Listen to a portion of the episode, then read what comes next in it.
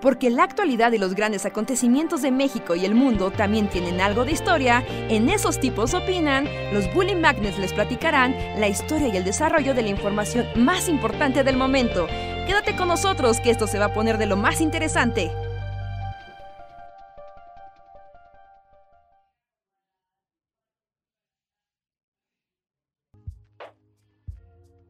Hola, hola a todos y todas, sean bienvenidos y bienvenidas una noche más de Bully Podcast. Esos tipos opinan con nosotros los Bully Magnets que estamos aquí para platicar con ustedes, hablar de cosas random y alegrarlos y deprimirlos en igual proporción. ¿Qué tal los trata esta noche de lunes? Empezamos la semana, espero que la estén pasando bien. Yo soy Andrés, gracias por conectarse y bueno, verán que... Pero Luis ahorita llega en tres minutos, entonces ahorita estamos los tres juntos. Sí, ¿qué tal? Ahorita, sí, sí, ahorita llega Luis en un segundo. Y hola, ¿qué tal? Bienvenidos. Yo soy Reinhardt. Eh, este, bienvenidos a esos tipos opinan 471. Seguimos avanzando en la gran marcha hacia el podcast número 500 500 de los tipos opinan, no 500 del canal, porque en el canal llevamos muchos más, muchos, ah, muchos más, pero este show 500. A, veces me llega ese momento así como... Por ejemplo, bueno, es que esto estaba pensando porque hace unos meses eh, alguien, un bully fan, nos escribió en el Discord como que había escuchado mis rants de que yo siempre quiero cantar pero canto feo y entonces usó mi voz como para hacer una inteligencia artificial catando en japonés. Este, y pues, o sea, salió y, todo, pero lo que me quedé pensando es como dije, claro, pues es que, o sea, para alimentar ese tipo de, de, pues, de inteligencias artificiales, como de que repliquen esas cosas, pues necesitas muchas muestras, ¿no? O sea, muchas muestras para alimentar, de, voz. ¿no? De voz, y dije, pues sí, es que ¿cuántas horas hay de nuestra voz disponibles en internet? O sea, solo me llegó ese pensamiento. O sea, ¿cuántas horas crees que esté tu voz disponible en internet, Reinhardt? O sea, que cualquiera puede escucharte. O sea, si pusieras en un track continuo, así, Reinhardt non-stop. Ajá, todas las. Sí, todos los archivos de audio, ya ni siquiera de video, de audio que existen de ti en internet ahorita y que además cualquiera pueda no, hay miles de horas. miles. O sea... sin, problema. Podría decir que al menos, o sea, sí, viéndome conservador, diría que. a ver si es de una. no hablas una hora por podcast, ¿no? Ponle media hora por podcast, que sea participación. Por eso, por los videos, por los podcasts que hemos estado, más las cosas que hemos hecho en tele y en radio, de entrevistas y así. Yo diría que fácil habría unas 1500 horas de voz continua. Fácil, es que es que fácil. Además, piensa también, por ejemplo, o sea, tú estás pensando así como en los podcasts y en las apariciones públicas, pero piensa en tus videos de bully. Y luego piensa en todos los videos de bully que a lo mejor no son los que tú produjiste o que los que tú armaste, pero que tienen tu voz. O sea, todos, o sea, cuentan todos los videos de Luis, todos los videos míos, todos los videos que hizo Antonio. En todos esos, por lo menos hay una frase tuya, ¿no? O sea, mínimo. Sí, sí, sí. O sea, si le das el muestreo a una inteligencia artificial para que diga contexto histórico. Ajá, exacto, exacto. Va a ser perfecto. va a ser la copia perfecta. O sea, porque aparte no nada más tiene la voz, tiene gesticulaciones de esa voz. O sea, si fuera solo hablando así, no, bla, bla, bla, bla, pues está como un limitante, pero si pones el muestreo de, mira, o sea, eh, Cavernícola 2, Ajá, sí, sí, sí, eh, ¿No? La vez que fue voz de reportero 1, ¿no? La voz de cortinilla 3, que ya es de voces, voces actuadas. Tendrías un gran margen, un gran margen de, de trabajo para alimentar una IA. Sí, sí, sí. Y, o sea, por eso, por ejemplo, la, o sea, es como muy chistosos estos donde ponen a cantar, por ejemplo, a AMLO, ¿no? O sea, ponen a AMLO a cantar canciones de José José. Y sí suenan muy bien, porque claro, ese anciano tiene también 700 mil horas de él hablando, ¿no? Ah, es el streamer número uno del mundo, no lo olvides. ah, no hay que olvidar que es el streamer número uno. Entonces, pues por eso salen tan bien, ¿no? Y, pues me quedé pensando un poco como cuánto tiempo y después de todos estos años, pues de exposición mediática, ¿no? O sea, que, que, a lo mejor suena payaso porque pues somos gente del internet y así, y de un canal educativo, pero sí es un montón de tiempo. Bueno, o sea, por, el solo hecho de ya llevar 13 años metiéndole a la Matrix, Ajá. pues ya es mucho. O sea, si le consideras aparte, no sé, los streams de gameplays, que ahí sí es como, prácticamente son monólogos. sí, sí, sí. Ahí sale un chorro, un chorro, un chorro. O sea, podrías hacer, ah, no sé, o sea, si nosotros, o sea, que hacemos en nuestro rango. Imagínate que hicieras el robot de Fernanda Tapia. O sea, el robot sería perfecto. Hay tantos muestreos de Fernanda Tapia haciendo cosas diario en todos los medios de comunicación todos los días. Ajá. Que hacer el Fernanda Bot está súper fácil. Está fácil, sí. Pues nosotros te digo, no somos, o sea, ni, ni de lejos el tiempo y la carrera o algo así de Fernanda Tapia. Y aún así siento que hemos estado al aire como mil millones de horas. sin, dudarlo, ¿no? Estamos hablando de miles de horas. Que ya llegó, ya llegó Luis y le pregunto, ¿cuántas horas crees que haya de tu voz disponible en internet ahora mismo? Así en un track continuo. Que el mundo necesita. Es como... Sí, a veces digo, eh, debería ver, menos Luis en, Porque también es cierto que no toda la gente está, o sea, hay mucha gente que no... Sea, no se dedica a esto, obviamente, y no está como... Y a veces, a veces a mí me da una especie como de, no sé si cruda es la palabra, pero como de... Eh, me odio y por qué hay archivo de mí en en el universo. Es como de. No debería de haber registro de mi existencia. ¿Por qué tú lo has hecho? Es parte de tu actuar, de tu evidencia de como profesional de los medios de comunicación. No sé, pero a veces quisiera ser como. No sé, alfarero o algo así, así como hacer. Y que no haya un registro de ni de mi voz, así de, de ni de mi imagen, ni de mi voz, ni de mis pensamientos, ni de nada. ¿No crees que te pasaría lo mismo si vivieras en un pueblo mediano chico y de repente te dieras cuenta que no importa a qué casa vayas, hay una olla tuya hecha con tus manos? No, pero no es lo mismo, porque una olla es como de... es diferente. No sé, este... No eres tú, es como de... es algo que hiciste, pero no son tus pensamientos pendejos. Que en realidad si lo piensas, o sea, pero igual, pero en realidad si lo piensas, pues también es lo mismo que pasa, ¿no? O sea, por, o sea, ya olvídate del podcast y eso, o sea, tus videos, o sea, eres tú, pero no eres tú, ¿no? Al final siempre es como es como otra cosa. Que es más es más tramposo porque muchas veces pues se asume que eres tú, ¿no? Aunque no lo seas. Ajá. O sea, sí, pero bueno. No sé. o sea, también. O sea, no siempre, obviamente, digo, está chido, pero a veces sí, eh, como el, tener como registro de ti en, en el internet por siempre es como. A mí no me gusta. Pero ni modo, es como, es como el camino que, que tomamos en esta vida y pues. Ah, pues es, que, tienes que abrazar más tus momentos Bojack. Tienes que abrazar más tus momentos Bojack. No, eso no va a pasar. Cada vez pasa menos. Es así como de... y, si, por ejemplo, Luis, hiciéramos así de, ok, Luis está, piensa que no hay demasiado Luis en el internet. Y si hiciéramos la inteligencia artificial, Luis, para que simplemente fueras una herramienta de texto y de voz, pero no, es Luis. o sea, pero, pero, para, ¿para qué habría...?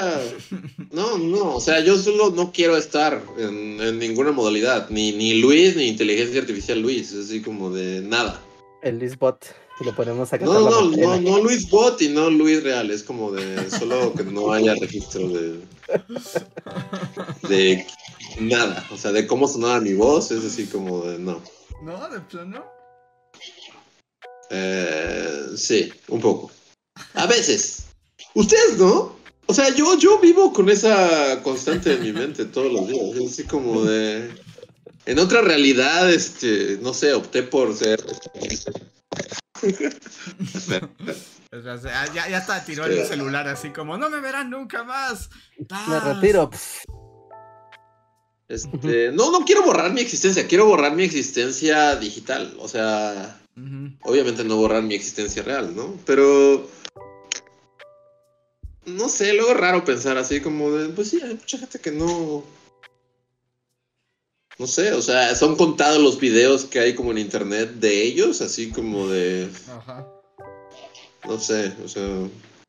Y nosotros sí es como too much. Yo sí digo que es too much Luis en el internet. No, yo diría que no hay suficiente Luis en el internet. Yo digo que. No, hay un chingo de Luis en el internet. No, no hay tanto. Porque el Luis que hay, o sea, con todo y el podcast, o sea, con todo y que en el podcast sí están nuestros pensamientos y formas de ver las cosas.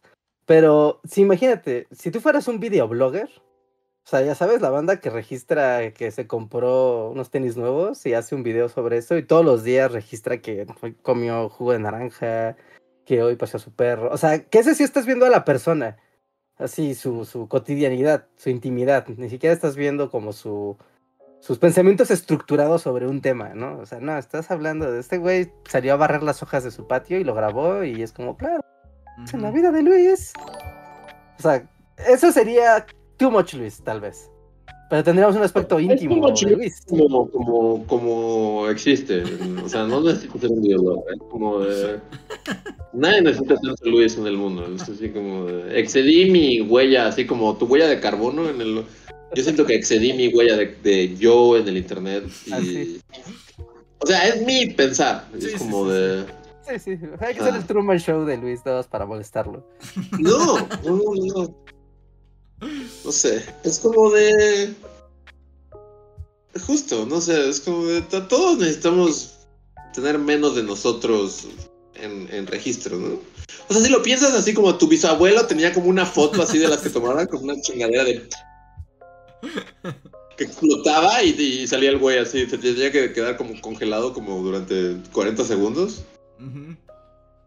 Y ya, o sea, era, eso era todo el registro de tu bisabuelo que iba a ver en el mundo. Y eso estaba bien. Deberíamos volver a eso. Pero ¿qué tal si tu bisabuelo tenía unas ideas súper interesantes y como... Ah, las escribía. Y es así como de, bueno, en algún, algún punto...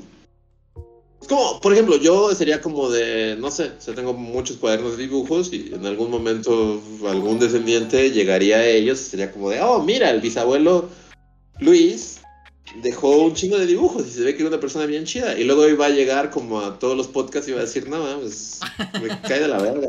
El Luis está bien culero. Entonces, sí, deberíamos volver a los tiempos en los que todo el registro que hay de uno es la foto así de... Y, y los textos, o sea, tu diario que dejaste o tus dibujitos o lo que sea, hay mucho registro, no solo de nosotros, sino de todos. Es así como de basta. Si lo vemos como en los términos del mundo digital, sí, o sea, sí, sí, completamente. O sea, porque, o sea, si tú eres el abuelo del siglo, inicios del siglo XX, pues sí, hubo una foto, tal vez sus cartas, tal vez un libro que escribió, cosas que están muy mesuradas, ¿no? Que te dan pistas sobre el pensamiento muy específico de un momento de la vida del, de la abuela del abuelo. Pero en este momento eh, puedes escuchar a tu abuelo quejándose del día que fue a ver este, la película de Oppenheimer, ¿no? Y es como, ah, mira, ahora no le gustó ah, Oppenheimer. Está bien claro, ¿no? O sea, estás como, como complementando mi argumento. Es así como de. Sí, es innecesario. Ahí sí es completamente innecesario. Es todo innecesario. Todos deberíamos volver a la época en la que. Sí. Hay demasiado de, no solo de nosotros, sino de todos nosotros. O sea, es Oppenheimer, que es una película relevante. O sea, el día que vio, no sé, estaba viendo Teresa en la televisión y es un capítulo, está hablando de un, de un capítulo de la telenovela de Teresa. Así. ¿Y por qué tendrías que saber algo tan específico de algo tan banal? No sé, yo, yo no dejo de pensar, tal vez, o sea, estoy aquí dándole una vuelta innecesaria. Pero a mí sí me gusta la idea de tener un archivo así de atascado. O sea. No, es horrible, Andrés. No. Es una pesadilla.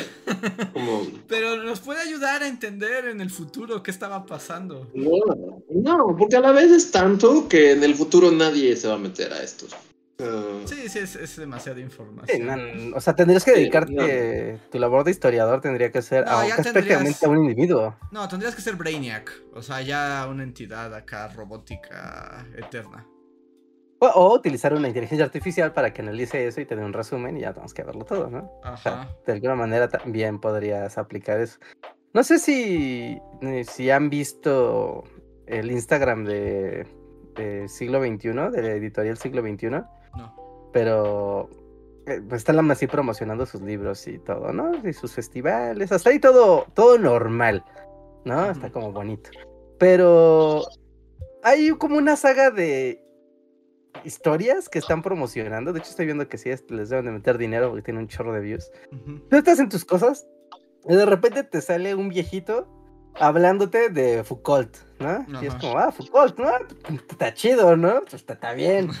Pero, pero de repente ves que es una saga y es cada una de estas personas especializadas en hacer el contraste de Foucault en, en cada época. El Foucault de los 70 el de los 80 el de los 60 y es como, wow, y lo, o sea, es, un, es uno de los pensadores como más profundos que hay, ¿no? Entonces, como que hacer este análisis como por temporalidad, o sea, sí puedes especializarte a decir, de, claro, voy a estudiar su obra en esta década. Y, o sea, es, es algo posible.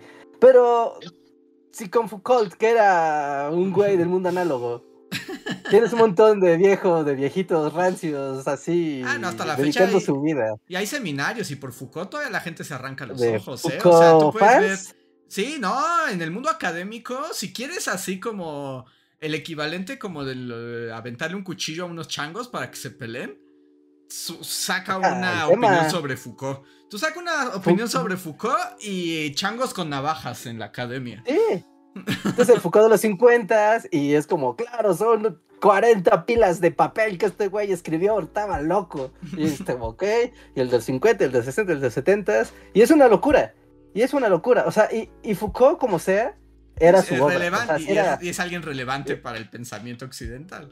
¿No? Y, él escribía, específicamente él dijo, voy a escribir esto. O sea, pero no estás de... A Foucault le gustaba eh, rociar sus rosas por la mañana y caminar con un té de tila todas las tardes, ¿no? O sea, porque la diferencia entre investigar el pensamiento relevante de una persona es una vía, pero en esa misma carretera de la corrupción está el güey del club de los Beatles.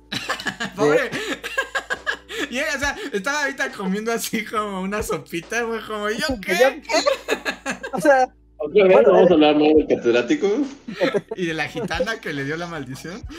Ajá, y decir como, en este, un día como hoy, Elton John visitó la cafetería de Wiki John Lennon, John Lennon, John Lennon, ¿no? A John Lennon, ajá.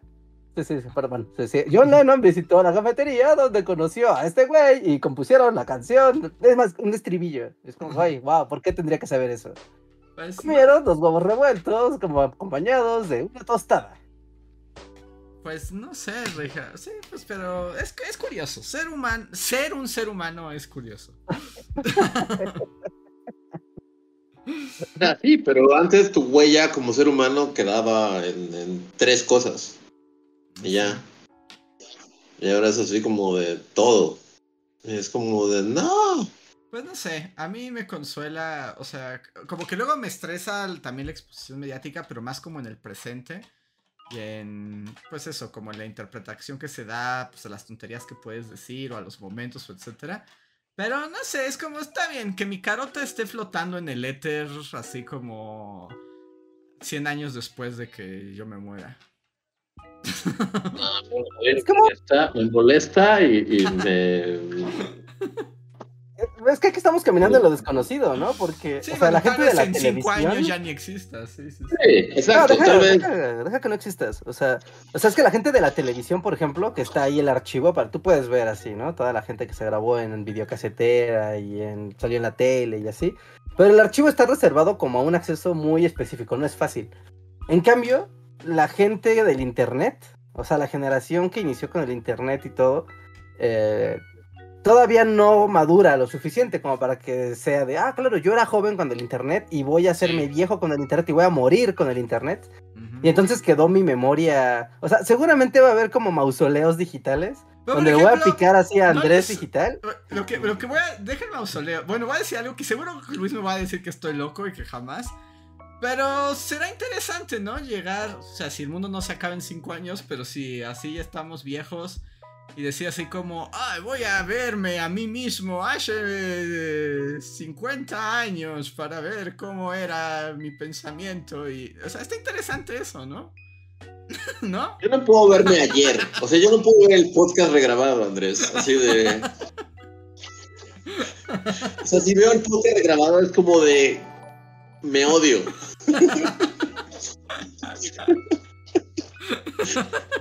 O sea, verme a mí mismo de hace un año es como una pesadilla. O sea, para mí es como de. Suena a una tortura, así como el güey de So me podrían mis videos, así de. de del año uno en Bully, así de. No, pero. ¿Te molestaría con eso? Sí, ya, sé que. El güey de So me configuraría así como de Luis, tienes que acabar de ver tu video, así de no sé, de la revolución mexicana del año 1, o te voy a romper todos los dedos, y así como de... Como para mí, o sea, para, para ti claramente no, estamos en, en, en dos espectros, pero para mí suena, sí, no, no. Pues es que para mí es eso, es como de... Sí, no, no debería haber tanto registro de, de todos nosotros durante toda nuestra vida, ¿no? Es como de. por ejemplo, no te. Es,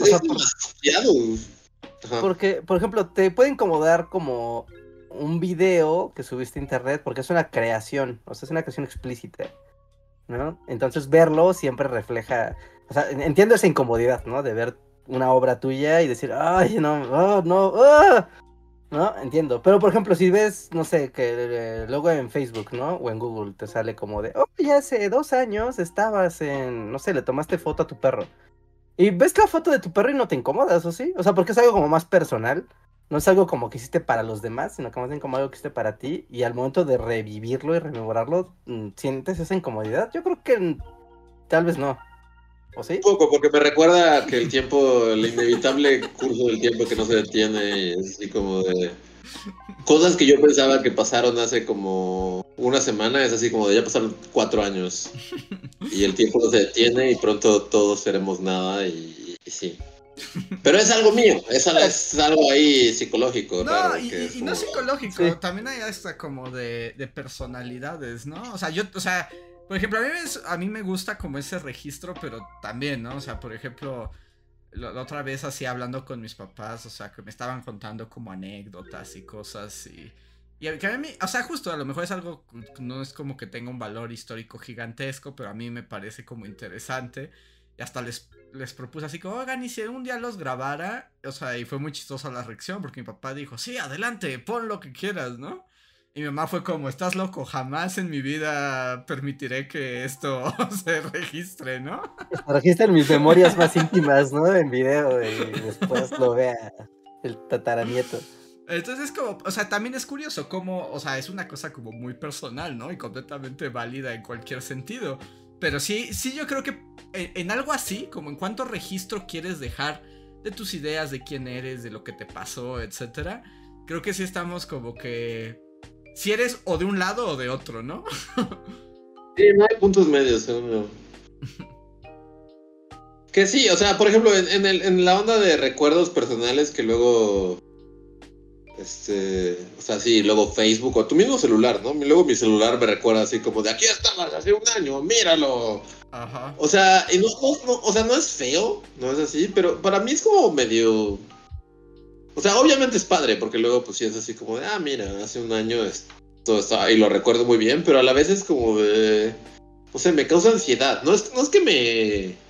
Te inquieta. Sí, sí, sí. Ajá, me inquieta, es así como de... Del tiempo se va muy rápido y algo que, o sea, es así como de, no sé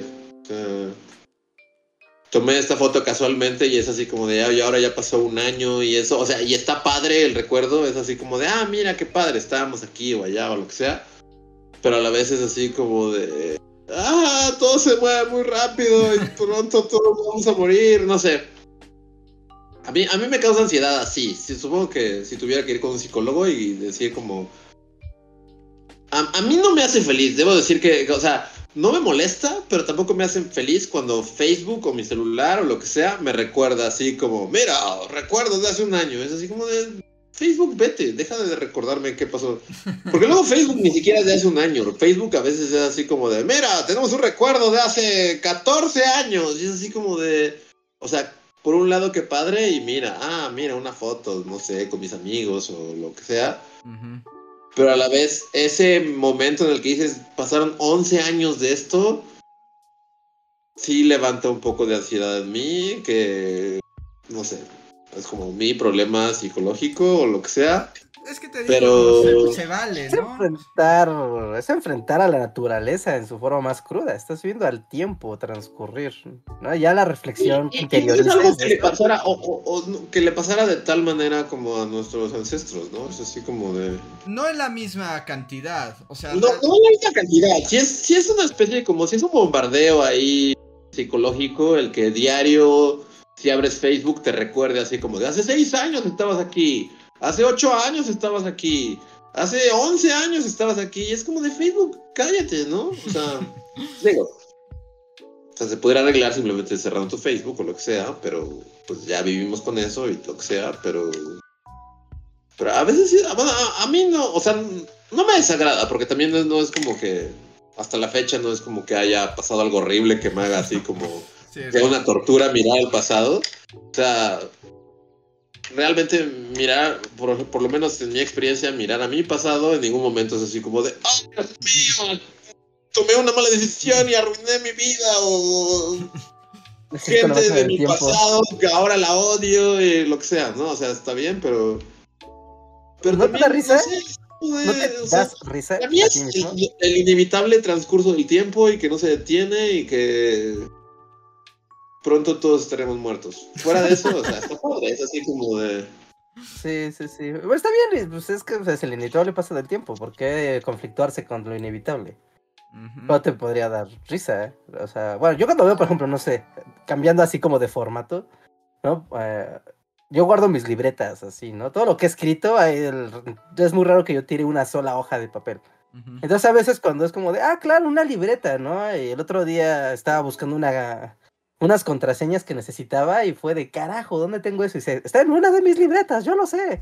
Y era una libreta de cuando íbamos al imperio. O sea, imagínense. O sea, no era de bullying, no era como algo que escribí De, otra cosa, pero, pero, pero ahí había cosas bully y cosas de proyectos que yo tenía en ese entonces. Y yo estaba así como muerto de risa, así de como de wow. O sea, escribí esto y tenía este plan y lo había organizado así.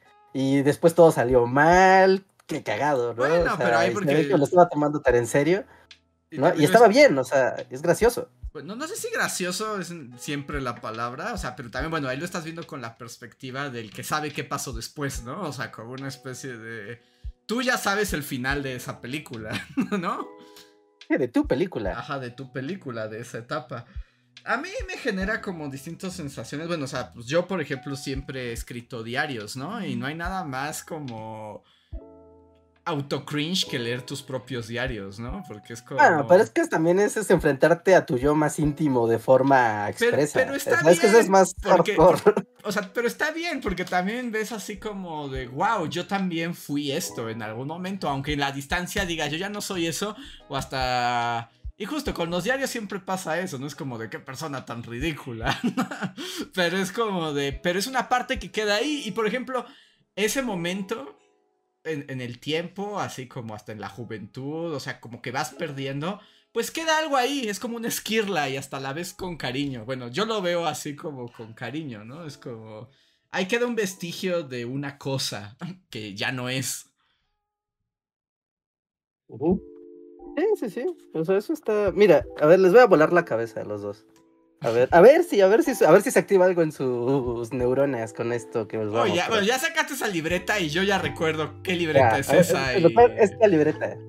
O sea, tengo muy claro el tiempo, el mundo en que vivíamos cuando usabas esa libreta. O sea, la libreta era roja, como la pluma. sí. Y ahorita ya estoy deslavada. Y, y lo que está en la hoja 1, o sea, de hecho, yo podría jurar que esto lo dibujó Luis. O sea, que esa, esa gar La no, esa es mía. O, la dibujó Andrés, o la dibujó alguien. Yo no fui. Ese es mi dibujo. Ese, ese, ese es dibujo mío.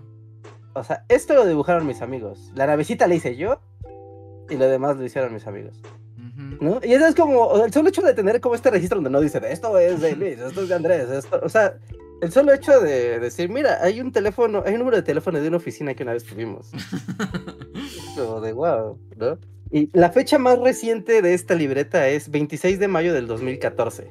Uf, sí, sí, sí, sí. Estábamos haciendo las cápsulas para los Juegos de la Juventud de China. Sí. Y es como de, wow, sí, nuestra, o sea, wow.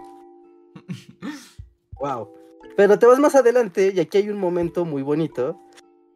No, esperen, esperen. Ajá. Ni siquiera sé qué es. Ni siquiera, o sea, ni siquiera está fechado por algún motivo, porque es un prefecho. Pero. A ver. No, no se burlen de que esté mal escrita, ¿no? Pero. A ver si cansan a leer qué dice hasta arriba. Cineteca. Sala de comunicación con sillones, 793 cortes, brief de... Sí, sí, es como... O sea, la planeación inicial de cuando fuimos a la cineteca a hacer el aniversario. O sea, esta es como la, planeación más primigenia de cuando empezamos a, la planeación de, de, ese evento, ¿no? O sea, era para una junta o algo así. Entonces, como ver este tipo de cosas es, o sea, sí, aunque son notas de trabajo algunas, otras son notas de, otras pueden ser notas de... Pues para cuando escribas tus memorias, Richard, o sea, para cuando escribas tus memorias, esos cuadernos te van a ayudar a recordar lo que pasaba. Ajá, no, entonces cosas como memorabilia, pues sí está como muy chido. Y es una manera también de enfrentarse al tiempo y al pasado y al quién eras. incluso el cómo cómo organizabas tu manera de trabajar, ¿no? Tu manera de, organizarte. Y eso va cambiando a lo largo del tiempo y te puede hacer, pues un poco reír, un poco madurar, un poco ver el camino, ¿no? Como ver tus huellas. Ajá, y puede ser también a veces incómodo, pero... O sea, eso está padre. O sea, no, yo tengo un montón de, de... Yo no acostumbro a escribir mis pensamientos así de pero, pero tengo diarios, bueno, no diarios como tal, bueno, pero son como diarios, o sea, la distancia es como, pues sí, son diarios, pero de cuadernos de dibujos, o sea. Sí, sí, sí, por supuesto. Mi equivalente es eso, ¿no? Es como un montón de cuadernos que he dibujado durante años. O sea, pero eso está padre. A lo que voy es como de, de, todo es, eso está padre. O sea, sí, y es lo que había en el pasado. Hacía tu, tu abuelo escribía poemas o lo que sea, o dibujaba, o hacía bocetos, lo que sea pero el registro. Público. Ajá, el registro de video de ti mismo es como de. Es, innecesario y too much y no debería existir. Aunque en, algún aspecto hasta parece como interesante también. Porque pues hasta un diario o algo así es como la parte de ti mismo que quisiste dejar, ¿no? Y un registro así con todo y que también tiene algo de artificioso pues es un poco como que siento que al futuro vas a poder descubrir más cosas de, por ejemplo, ver así todo lo que dijiste en los podcasts. que... Feo, o sea, porque también está, estás, no sé, como que en el pasado, no sé, existía como esta onda de, no sé, había un autor que solo escribió un libro. Sí. Y se fue a vivir a las montañas y nadie nunca supo cómo se veía o cuál era su voz o qué pedo. Y eso en parte está chido. Es una especie como de cosa que ya no se permite hoy en día. Ajá. Que es como que alguien existía, que alguien creó algo, no sé, una canción o un libro o lo que sea. Y esa especie como de, algo de misterio de quién fue, qué fue de él, lo que sea. Como que un poco, o sea, no, no estoy diciendo que esté mal, pero un poco se rompe y, como que ya no es posible en el mundo actual, ¿no? No, en el, en el mundo digital hay demasiado registro de todos.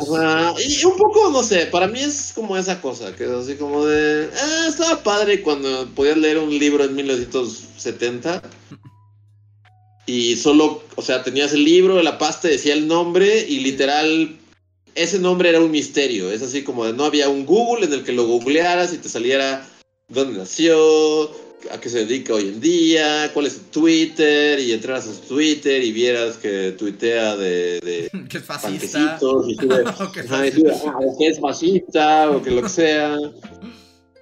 O que, o que es un, ajá, no sé, o que le gusta subir fotos de su desayuno, o lo que sea. O sea, había un tiempo, y todavía a nosotros nos tocó, o sea, de, muy niños, porque pues luego el internet llegó, pero justo, que podías ver un nombre en, tu libro y...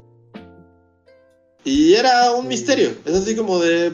Podría ser un güey con peluca, así como de, de, de la Revolución Francesa, ¿sí? O podía ser un güey, este inicios del siglo XX, o podía ser un güey que seguía vivo, o podía ser un. O sea. O sea, daba igual, era un nombre ahí misterioso y lo que sea. Y, o, sea, no digo que esté bien o mal, eso solo pues ya es lo que pasa, pero hoy en día ya no se permite eso, es así como de... Sí, Puedes llegar al Twitter de un autor y darte cuenta de que sí, o sea... Sí, hay una mayor exposición de, las personas. Y digamos que... la sobreexposición quita un poco el misticismo, ¿no? Como de lo que podía ser antes. Sí, sí. O sea, solo un poco de nostalgia, no digo que esté bien o mal, pero como nostalgia por esa época en la que podías como ver a un autor así como y, y, solo era un nombre misterioso que era así como de, oh, lo admiro, pero no sé nada de él, ni de dónde es, ni de qué época es, ni qué le gusta, ni qué piensa, nada. Sí, que bueno, hay como un misterio. O sea, pensé, ya sé que a mí no me gusta este autor y no me gusta este libro. pero un poco pienso como en la segunda parte de la trama de los detectives salvajes de Bolaño. Eh, pues justo, o sea, insisto, no me gusta ese autor y no me gusta ese libro, pero eh, pues un poco esta trama es de unos muchachos, ¿no? Como quieren ser así artistas, poetas en Latinoamérica y encuentran como unas referencias a una poeta que es como la cosa más increíble del universo, pero su obra fue muy breve y desapareció, ¿no? Y entonces como toda la fuerza de la trama, de, esa trama, es como encontrarla, ¿no? Saber si aún vive, quién era, qué pensaba, qué fue de ella. Pero justo lo que la vuelve tan atractiva es como spoiler, porque ya que la conocen es una babosada, pero como mientras no se sabe nada de ella, hay una fuerza como misteriosa, la posibilidad de imaginar, la posibilidad de darle nuevas significaciones, porque no hay información, ¿no? Entonces también como... mística. Esa mística, exacto. Esa mística que en un mundo digital de tanta sobreexposición de información personal y de las personas, este... Eh, no sería posible, ¿no? No sería posible algo como, como esa trama. Como el ejemplo como contrario a esto, sería por ejemplo, imagínate que Harry Potter, o sea, los libros de Harry Potter, nadie supiera quién es la autora de Harry Potter. No supieras qué hace, qué piensa, qué dice. Simplemente está ahí la obra. Pues sería mejor para Harry Potter actuar. Y, sería muy bueno para Harry Potter, ¿no? Harry Potter estaría bomba. Y, después eh, justo ocurre este fenómeno de te das cuenta de quién es el autor, qué hace, qué no hace, qué piensa, cómo lo piensa y demás. E incluso eso afecta después a la obra. Y eso puede ser incluso problemático. Incluso, bueno, hasta ya ahorita en la época de la de funar a la banda fácilmente. que, que, también es como un efecto secundario de este todo esto, ¿no? Es el efecto de la documentación de la vida. O sea, ¿tú por qué tendrías que saber que ese güey es fascista, no? ¿Por qué tendrías que saber que ese güey o esa morra, no sé, ¿no? Tuvo cinco esposas, ¿no? Pues no, güey, o sea, pues, o sea, pues qué mal, qué feo, qué inmoral tal vez. Pero pues ya no puedo ver la película tranquilo hasta que se me olvide ese dato. Porque ahora me siento sucio si la veo. Sí, sí, sí, sí, hay ahí como... No te escuchas, Luis. No te ah, escuchas, tienes apagado silenciado, Luis. Ya, perdón. Adelante, O sea, sí, sí, sí, justo Harry Potter es como un buen ejemplo, así... O incluso de niños, no sé, o sea, como de niños todavía nos tocó como un mundo sin tanto internet o lo que sea. Y por ejemplo, yo me acuerdo haber como tenido libros de Stephen King sin saber quién era ni Y era como algo así como de, ay, güey, que escribe terror, es Stephen King. Y te lo imaginabas así como un vampiro, así como un trono de cráneos o algo así. Super badass así. Y no es lo mismo, o sea, y ahora lo sigues en Twitter y es así como de Stephen King compartió una foto de su sandwichito. Y es así como, oh, estoy jugando béisbol. Y... No sé, o sea. La mística. No, no es que sea bueno o malo, o sea, ajá, pero quita un poco de misticismo. Yo, o, cosas, ¿no? Por ejemplo, yo me acuerdo que durante muchos años en mi infancia, como que el nombre George Lucas era como un misterio, era así como de George Lucas, claramente el güey de Star Wars, ¿no? O sea, como que Star Wars era tu vida, así como morro, y así como de... Pero, pero pasaron varios años antes de que siquiera viera una foto de George Lucas. Fue así como de, ah, este güey, ah, ok. Pero durante muchos años es como de, o sea, George Lucas, Star, o sea, como es el creador de Star Wars, pero no sabías nada de ellos. Y ahora es así como de... Ahora eso no existe. Ahora todo el mundo está todo el tiempo. Su, tu, carota está en tu carota todo el tiempo y según yo no está tan padre. Y algunas cosas, por ejemplo, yo pienso un ejemplo, o sea, que ahorita, o sea, obviamente lo que voy a contar en cuestiones de eficiencia es completamente ya superado. Pero por ejemplo, cuando yo era un puberto, así como de 12 años, otaku, y, y empezaba como a ver así como animes y me gustaba como los openings y las canciones de los animes. Recuerdo, o sea, y era antes de que siquiera te pusieran los subtítulos, ¿no? Estoy hablando de la prehistoria del del anime. Y por ejemplo, recuerdo así como justo ponerme como a tratar de transcribir las canciones, ¿saben? O sea, pero como una onda de un idioma que no entendía, del que no tenía ningún tipo, ni forma de enterarme, ni qué significaba, ni nada. Y, estar ahí así como casi como un hobby, ¿no? Como tratando de reproducir los sonidos fonéticos que escuchaba. Y, o sea, obviamente eso era como muy ineficiente, muy absurdo, no aprendía nada. Pero sí recuerdo justo que hubiera una mística en torno a de yo estoy relacionándome con esto que me gusta de esta manera. Porque no hay más información, ¿no? porque es como lo que puedo hacer con lo que existe en mi entorno inmediato, como animales. Te permite apropiarte, ¿no? De la obra. Ajá, de, una manera que, insisto, era muy ineficaz, pero era muy particular, ¿no? Que ahora no pasaría así ahora tendrías como, no sé, tienes como el TikTok de la persona y su Instagram y su Twitter y su Facebook. Y 80 comentadores que me pueden decir cómo se pronuncia, qué significa, cómo se dice. Tres cursos de estos de... ¿Cómo se llaman? Los de... Ah, ¿Cómo se llama esta página que te vende cursos de todo? como de Coursera. Ajá, como Coursera, este aprende a cantar en japonés. O sea, ya es así como todo está ahí, ¿no? Que tiene su lado bueno, pero sí hay algo que es. Eh, Ajá. Hay un tema muy del internet que sí, gente del pasado, creo que sí le va, le va a tocar omitirlo. Porque eh, el hecho de disfrutar tus cosas, ¿no? Y de apropiarte del conocimiento de tus películas, juegos, libros, lo que sea, música, lo que te gustara. ¿No? Como que era muy padre cuando tú conocías a otra persona que también le gustara lo mismo, porque se expandía, ¿no? La expresión y la manera de leerlo y de interpretarlo y era como padre. ¿No? Porque no había puntos medios. A veces tal vez el punto medio tal vez sería si de suerte apareció algo en la tele, ¿no? O tal vez había una revista especializada que tocaba el tema y bueno, ¿no? Ese era como el nodo. Pero seguía siendo información limitada. En cambio ahora con el internet que tenemos, o sea, no sé, no te quieres leer el libro de moda, ¿no? Lo que quieras. Y vas a encontrar cinco personas que lo van a reseñar. Y entonces tu propia manera de, de percibir y de abrazar el producto va a estar condicionada por la interpretación previa que te dieron estos influencers.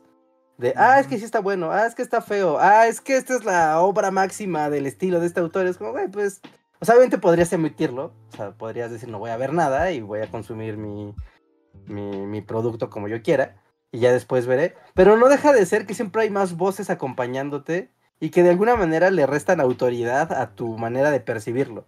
Porque siempre es como de, ah, claro, si le estoy este video y tiene 100 mil views, es porque tiene una verdad. Y entonces lo que yo sentía y pensaba y todo ahora queda anulado porque está e, está frente a mí una figura de autoridad sobre el tema. Y como siempre, digamos, eso también siempre ha pasado, ¿no? Podía pasar hasta con tus amigos platicando de qué se iba a tratar el final de Dragon Ball, ¿no? Y había uno que hablaba más elocuente y te apropiabas de esa idea. pero el asunto es que ahora es a una, como decía Luis, a un nivel que no habíamos visto antes, ¿no? Ah. Sí, que es lo raro, ¿no? O sea, como, como lo que dice Reinhardt es así como... No es por ponerse dramático ni nada, pero luego como que hasta te, te cuestionas como cuál es tu, tu voz, ¿no? Como tu, tu pensamiento realmente. Porque ya todo se vuelve como una caja de resonancia en la que, como dice Reinhardt, ¿no? Como que ya todo el mundo reseñó ese libro o esa película o esa música o lo que sea y ya hay como mil cosas. Y en el internet, pues todos estamos ahí todo el tiempo, ¿no? Estamos, o sea, está solo absorbiendo como, como puntos de vista o, como, este, sí, o sea, este, formas, o sea, como ideas o lo que sea, y ya solo como que la gente repite, ¿no? También es curioso que... O sea, solo, solo ya realmente nadie piensa. sé que suena medio... El que, piensa primero... de mi parte y todo, pero es como de, o sea, un poco, o sea, no, no nos iremos como al tema así en este momento, pero por ejemplo, ahorita que está todo esto de Israel y Palestina, ¿te das cuenta de que realmente nadie, nadie está pensando? Solo están repitiendo cosas. Es como de hay, hay ya hay como. Cuatro, cuatro hay como cuatro packs, sí, sí, sí. Y se repiten. hay como cuatro packs. Ajá, vas como así, como vas al globo a comprar pan, vas como por tu pack de esto es lo que voy a pensar. Y es como de, ya sea que pienses que, que Israel está en su derecho o que Palestina, pobrecitos, y o sea, pero ya son como, ajá, como dices, son cuatro packs que está así como de. Y ya, o sea, y ya solo vas, te metes, ves los artículos que, que, que, que, las redes sociales te arrojan a ti porque saben cómo piensas, o sea, entonces ya ni siquiera tienes que hacer ese esfuerzo. Ya las mismas redes sociales es así como, ah, tú eres como medio derechoso y sigues a estos grupos, entonces solo te voy a escupir como estos, estos feeds que ya son como para derecha. Entonces como que, pues ahí está, ahí está tu postura, esta es tu postura sobre Israel. Eso es lo que tienes que decir. Ve que que Israel está en su derecho y que bla. O eres izquierdoso y entonces ya te arrojas, es como, ah, tú eres de izquierda, entonces te voy a arrojar a estas cosas. Y ya, pero todos, o sea, realmente nadie está pensando, todos solo estamos repitiendo el pack que, que nos dio las redes sociales, así como, mira, aquí está tu pack, tú piensas así, entonces aquí está tu postura sobre, y, ya. Desde tiempos de la televisión. Y desde tiempos, desde, desde que existe el ser humano, funciona un poco así, ¿no? Pero, te digo, insisto, esto Pero ahorita ya está como súper perfeccionado, ¿no? es así como, o sea, siempre ha sido así. Exacto. Pero ahorita es como de ya, es ya, así de. Ay, se genera... Antes de que te despiertas, es como de. Yo debo decir que, que con lo de Israel y así me pasó como como que solo en la mañana de repente vi que, o sea, como que estaba pasando, pero antes de que siquiera subiera, supiera qué estaba pensando, ya estaban estos packs, como de tweets o cosas de que sigo, que es como de... Y luego, pero no, pero espérate, primero tengo que... Saber qué pasó, qué, ¿no? sí, es así como qué pasó antes de que pueda poner como... Es que sabes qué es lo que, pasa ahora, que ahora las opiniones, digamos, las construcciones, los discursos ya prehechos de alguien más, te llegan antes incluso que la información, ¿no? Entonces, digamos que antes, pongámoslo como en este aspecto, ¿no? O sea, esto, este fenómeno ha pasado siempre, ¿no? O sea, desde el internet de alta velocidad hasta el viejo loco del pueblo que llegaba con su carreta con las noticias de a, tu abuelo le pasaba lo mismo, pero era como de. Tenía que comprar la revista Time o lo que sea, así de. Exacto. Pero y ahora, o sea, como que lo que siento yo, pero bueno, este también es un sentir, a, a mi parecer, que lo que se ha reducido es el tiempo que tenemos entre que sabes algo y te formas una opinión antes de que ya estés tomando la opinión de alguien más, ¿no? Que siempre tomamos las opiniones de otros, ¿no? O sea, siempre tomamos, y está bien también tomar las opiniones de otros, porque se forman las propias, ¿no? Pero lo que siento que cada vez se reduce más ese tiempo es que a veces, como lo que decías con esta noticia, todavía no te enterabas de qué había pasado pero ya sabías lo que opinaban 10 personas, ¿no? O sea, antes de que tú siquiera supieras qué pasó. Entonces, naturalmente ya se forja también tu hacia eso. Y esta es la parte como complicada, ¿no? Que forjarte una opinión como tú es más complicado que repetirla que alguien ya emitió, ya formuló en una dialéctica específica, en una retórica X, y que tú de alguna manera es, eh, resuenas con ella, ¿no? O sea, es como de yo resueno con esto, hasta te da esa sensación artificiosa muchas veces como de dijo exactamente lo que yo pensaba, ¿no? Es así como... Entonces me ahorro el formularlo yo y mejor lo replico. E, entonces... Ah, sí, siempre... siempre sí. camino más Siempre ha existido, ¿no? Solo que, o sea, como... O sea, yo debo decir que esta vez, con esta noticia y lo que ha pasado, tal cual eso fue. O sea, literal abrí mi Twitter o lo que sea, o mis redes sociales, y primero vi un montón de memes y un montón como de, de opiniones así muy concretas, así de, de Palestina y, y de Israel y así, que también estaban súper targeteadas hacia mí, o sea, a mí no me aventaron, o sea, a mí fue como, ah, tú seguramente eres más como de la idea que Palestina es como un, o sea, esta es como la parte de Israel, o sea, tú estás más acá, entonces, o te vamos a targetear gente que piensa como tú y lo que sea, ¿no? Pero sí fue así como de, a ver, bueno, a ver, estoy scrolleando y estoy viendo un montón de memes y de cosas y de videos y lo que sea. Y es así como de, a ver, espérate, y tengo que ir y buscar qué pasó. O sea, pero antes es así como de, no, tú lo que piensas es como de que Palestina... Entonces lo que te está dando ocupado, es una prisión. Es como ofreciéndote, como decía Reinhardt, el camino corto, ¿no? O sea, te está ofreciendo el camino fácil. muy corto. pero ya se vuelve a, tal grado que es así como de ni siquiera tienes que saber qué pasó. Es así como de tú retuitea este meme que va de acuerdo a tu postura. ¿Qué pasó? No importa. Es así como de tú, tú. Esto es para ti. Ni siquiera tienes que saber qué pasó. Es como de esto es lo que piensas. Ahí está. Voy a Y a veces sí se vuelve una especie como de, o sea, aquí es como un tema este, de política o lo que sea, como geopolítico, etcétera. Pero a veces sí, sí se vuelve como ya a nivel de todo, ¿no? Es decir, a veces sí tienes que decir como, ¿qué pasaría si apagara mi teléfono y mis redes y todo? O sea, ¿qué, qué pienso yo? Es como que, que qué es lo que yo pienso. Y sí, sí, cada vez se vuelve más difuso, la verdad, porque cada vez es más como de solo eres un Sí, como de una. O sea, como un aparato de resonancia que solo es como de esto llega y es. O sea... de señales. Ahora la tele, o sea, no estás ver una tele, ahora tú eres esa tele a la que le llegan las señales y las reproduces. Pero déjenme elevo la, la, conversación, déjenme pongo aquí. ok, ya, Vivaldi. Ah, ok, adelante. El momento Vivaldi de la conversación. ¿Otra vez? Sí, sí, sí, es que el momento Vivaldi siempre es necesario. O sea, porque eh, si lo llevamos como a un término eh, como de las teorías de la comunicación, ¿atentos?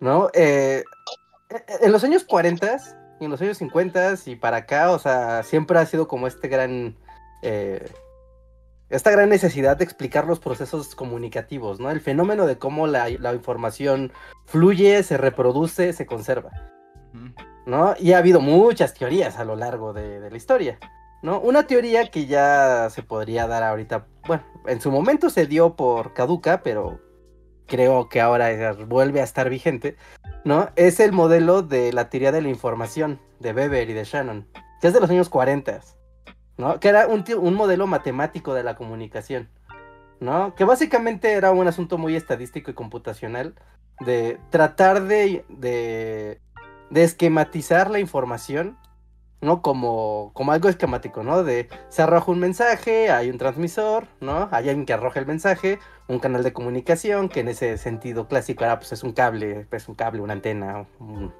un aparato, un medio, ¿no? Un receptor y un destinatario, ¿no? Y dentro de esto, dentro de este esquema, ¿no? Existían eh, fuentes de ruido, eh, mensajes que se entrecruzaban, ¿no? Y señales que se distorsionaban y permitían la creación de otros mensajes incidentales. ¿No? Todo esto desde un punto de vista muy técnico, ¿no? O sea, pensamos aquí en antenas sin interferencias así de señales de radio. Pero la evolución de esa teoría, que había quien pensaba que no nada más este esquema podía aplicarse a aparatos o, al esquema electrónico, sino que más bien también se podía aplicar al funcionamiento de los flujos de información humana, ¿no? Eh, avanzó y eso terminó siendo descartado porque no se podía medir, no se podía cuantificar. Hasta el día de hoy, donde tenemos las redes sociales y las redes sociales pueden hacer este, este mecanismo, ¿no? O sea, donde no es como la tele, donde, ah, mira, alguien en Israel llegó un periodista así de eh, SOS, amigos, SOS, están atacando, están atacando el país, ¿no? Y, surge y se reproduce. Sino que ahora pasa, pasa, eh, o sea, pasa esta fuente de información, se transmite, se preconfigura con un montón de nuevos mensajes que lo ensucian, ¿no? Esa suciedad genera nuevos mensajes que corren por el mismo canal y llega al receptor adecuado según la contaminación que traiga. ¿no? Y al final, bueno, llega al destinatario que necesita según la información con la que entre se cruzó y con la contaminación o con el ruido que tú traigas, tu percepción del mundo, tu percepción de las ideas y, demás. No es algo muy interesante, pueden buscar eso en internet, ¿no? Pero no en páginas así, busquen libros más como especializados de, de Shannon y de la teoría de la información. Pero termina siendo esto, o sea, de cada quien tiene su paquetito de información, o sea, la, justo la metáfora que hacía Luis, pues es como muy, muy precisa, ¿no? están los packs de información, esos packs de información podemos identificar claramente a qué destinatario debe de, llegar, ¿no? Porque finalmente el, el, el, objetivo de la información, o sea, aquí es donde es algo muy del siglo XXI y de la época de Internet, ¿cuál es el objetivo de mandar el mensaje? O sea, en, la actualidad el objetivo puede ser ganar dinero. O sea, como, ¿cómo hago más dinero con la información? La información cada vez es más ganar dinero. Que, por ejemplo, a mí por eso me ofenden y me enojan esos packs, ¿no? Porque te llega un pack que claramente de fondo no tiene una idea como tal, ¿no? O sea, no tiene una reflexión, no tiene algo con lo que puedas dialogar, estar de acuerdo, estar en contra, sino lo que buscas son reacciones para viralizarlas, ¿no? Es como, tú eres bien derechoso, aquí tienes. Tú eres bien izquierdoso, aquí tienes. Y que eso se replique hasta el infinito porque ganaremos muchos millones. ¿Qué tan rentable es la información? Eh, básicamente ese es el tema, ¿no? ¿Qué tan rentable es la información? Y entre más rentable sea, más se va a reproducir, ¿no? Y las agencias de información y los medios y todos los mecanismos que, que, que administran esta información, pues, o sea, finalmente, ante algoritmos que lo que están buscando es la reproducción y la resonancia, eso están buscando, ¿no? No están buscando la reflexión, no están buscando generar la complejidad, al contrario, ¿no? Incluso esta la teoría de, Shannon y Weber. Justo uno de los puntos clave es que la información siempre va a buscar el camino más corto, ¿no? Pensándolo desde el sentido de un cable eléctrico, ¿no? O sea, de, si tenemos una antena en Etiopía y tiene que llegar eso a Argentina, ¿cómo le vamos a hacer para que llegue más rápido? ¿No? Es algo muy físico. Pero con la siguiente generación de esa escuela que decía, no, pero es que los mensajes también entre más se simplifiquen, más fácil se reproducen, porque es el camino más corto, ¿no? Y quedó ahí como, eh, X. Y ahorita con el Internet lo puedes ver. Este paquete de información, ¿cuál es el camino más corto? Vuélvelo de ultraderecha, vuélvelo de ultraizquierda. Sí, vuélvelo... corto, eh, como dice Luis, ¿no? O sea, tal vez, o sea, Luis lo dijo de una manera muy como o sea, como muy histriónica, pero sí, es que, y, es cada vez más difícil pensar, ¿no? O sea, y no es porque uno diga como de, oh, yo me doy cuenta de esto, yo nunca caigo en la trampa del Internet. Claro que no, todos caemos, todos estamos luchando eternamente contra eso, pero es que como ya está tan presente, a veces sí se, justo como, como decían ustedes, ¿no? Es como a veces te detienes y dices, ¿y si pienso yo eso? ¿O nada más es que justo me ha llegado ese paquete de una manera muy eficiente. Es cómodo pensar eso. O, me es cómodo ser partícipe de eso sin tal vez haberlo pensado realmente yo. Porque genera lazos, empatía, relación, mi imagen pública, mi imagen en internet, eh, la identidad. O sea, hay un montón de otros procesos socioculturales que están ahí bien atravesados también. Sí, o sea. No sé. Eh, sea, solo es raro, no digo como que sea mejor o peor, pero... Es lo que es. O sea, de cierta manera... es lo que es, o sea, no, no, ni siquiera así como de ponerse boomer y decir, en mis tiempos, las cosas... Pero lo cierto es que, o sea, nosotros sí nos tocó un poco, hasta cierto punto de nuestras vidas, como nuestras infancias y así, como un mundo en el que esta inmediatez y todo o sea, no, como dicen, ¿no? O sea, siempre ha sido así, siempre ha habido como esos. Solo que ahora ya es como súper targeteado y súper efectivo y súper así como de. O sea, nunca ha sido más efectivo. O sea, al grado de que nunca antes en la vida, o sea, lo primero que hacías era justo revisar opiniones de otras personas, ¿no? antes siquiera de llegar al desayuno. ¿no? O sea.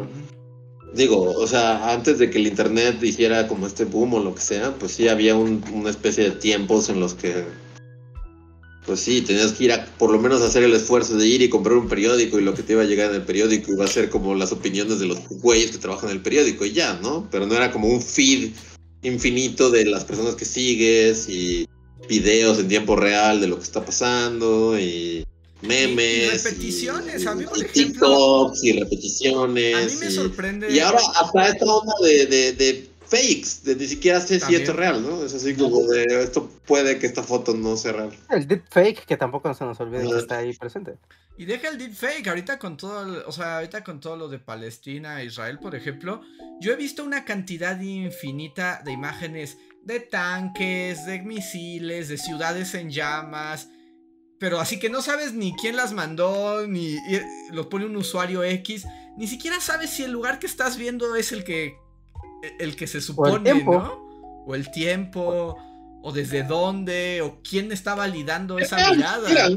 O sea, a estas alturas de la vida puede que sí, o sea, veas una foto así súper realista y lo que sea, y ni siquiera real, es como de, la hicieron con Mid Journey, o sea, o sea, ya hasta ese grado llegamos, ¿no? Pero. Pero sí, bueno, a, lo que iba con todo esto es que, o sea, como de. De no, sin, sin sonar a, a boomer acá de en mis tiempos. O sea, de no, no es que esto sea malo, solo es. Y todos estamos aquí y todos somos partícipes y, y, lidiamos con ellos, sí. Pero sí es como, como medio raro pensar, justo antes de toda esta inmediatez, de que antes no sé, o sea, como que sí era distinto en tu pensamiento, como hacer ciertas cosas que, que, no sé, como que hacías como para ti y que no, no estaba como este impulso inmediato de tengo que compartirlo con, con gente.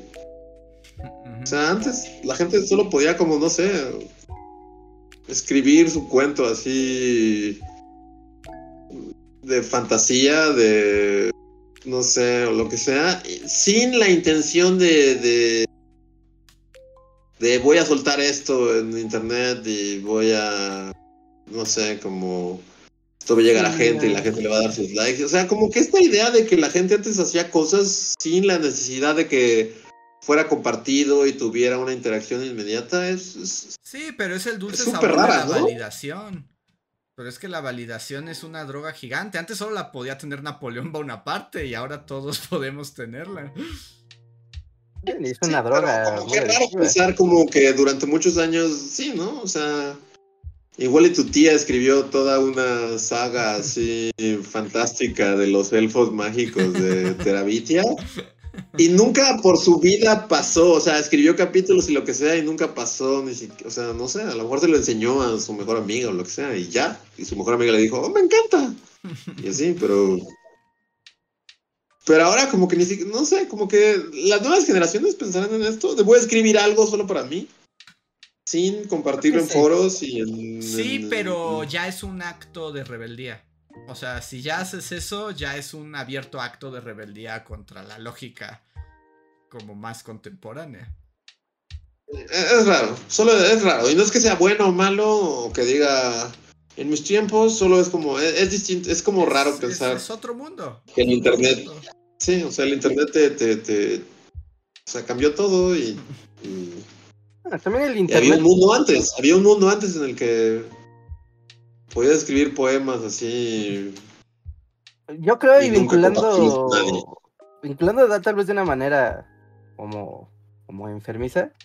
Pero, o sea, bien se sabe, ¿no? Que bien está registrado y documentado como las tasas de depresión y de depresión juvenil están así altísimas, ¿no? Y justo gran parte del, del tema de la depresión está vinculada al consumo del Internet, ¿no? de las redes sociales, ¿no? Particularmente, pero es del Internet.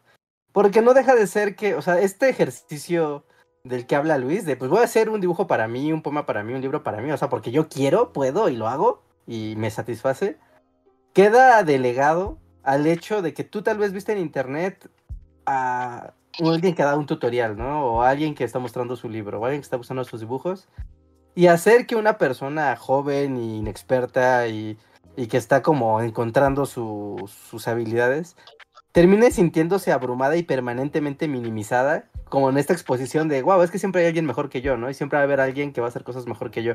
Y ahí está.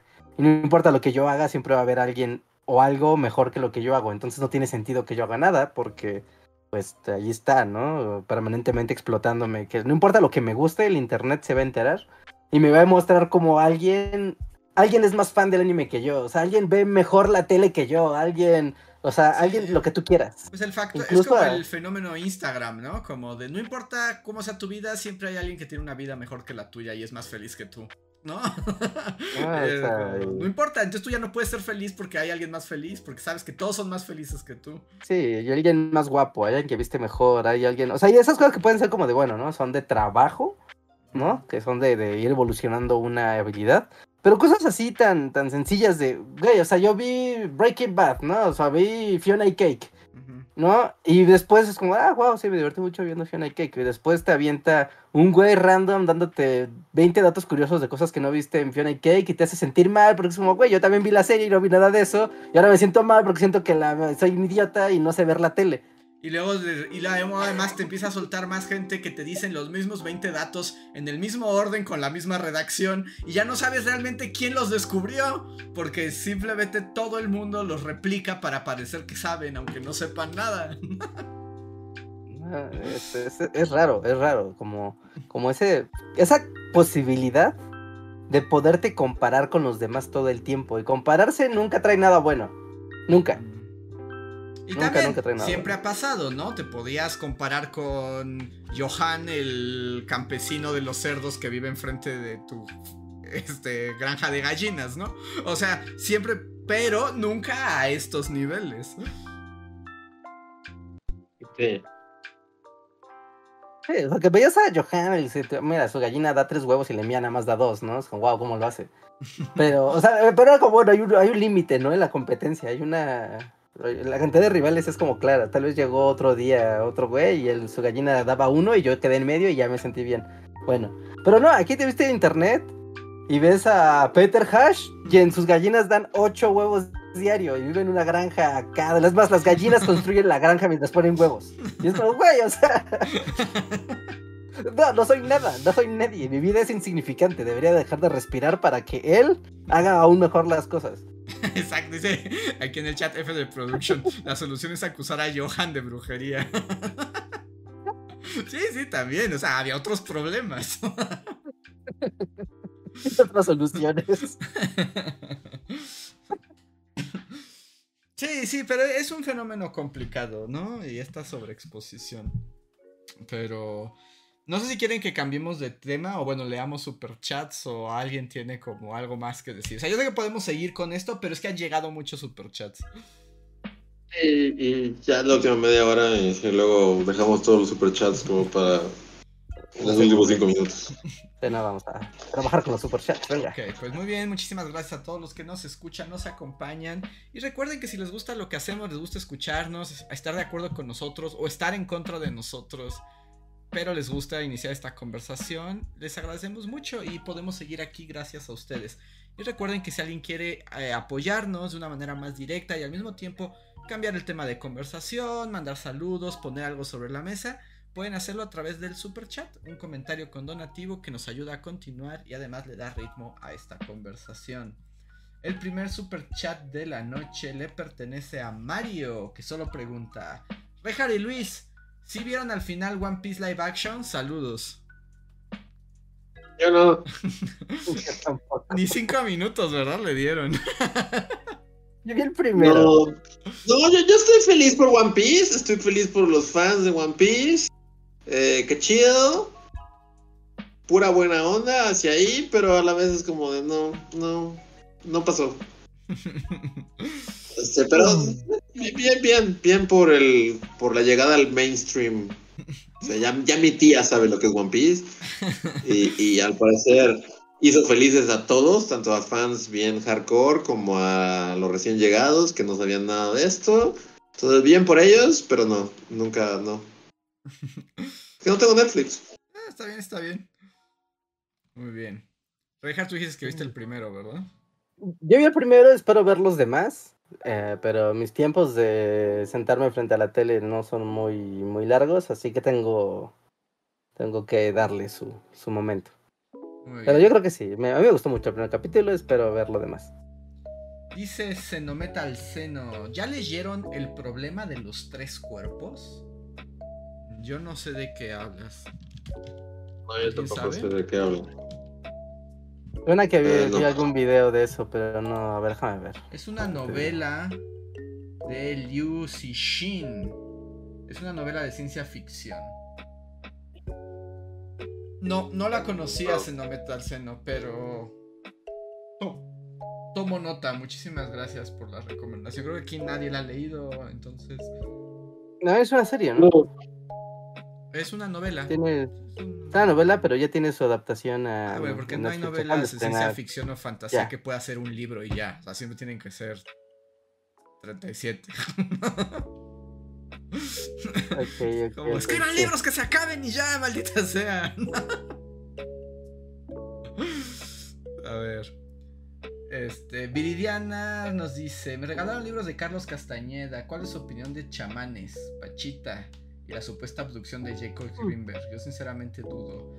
Ahí tampoco sé jugar ahí. Eh, yo tampoco no sé de qué estás hablando. Este. No, no, pues no, no conozco estos libros, pero muchas gracias Viridiana. Gracias. Sí, no, yo tampoco, no, no, no, nunca he leído su obra, entonces no sabría comentarte.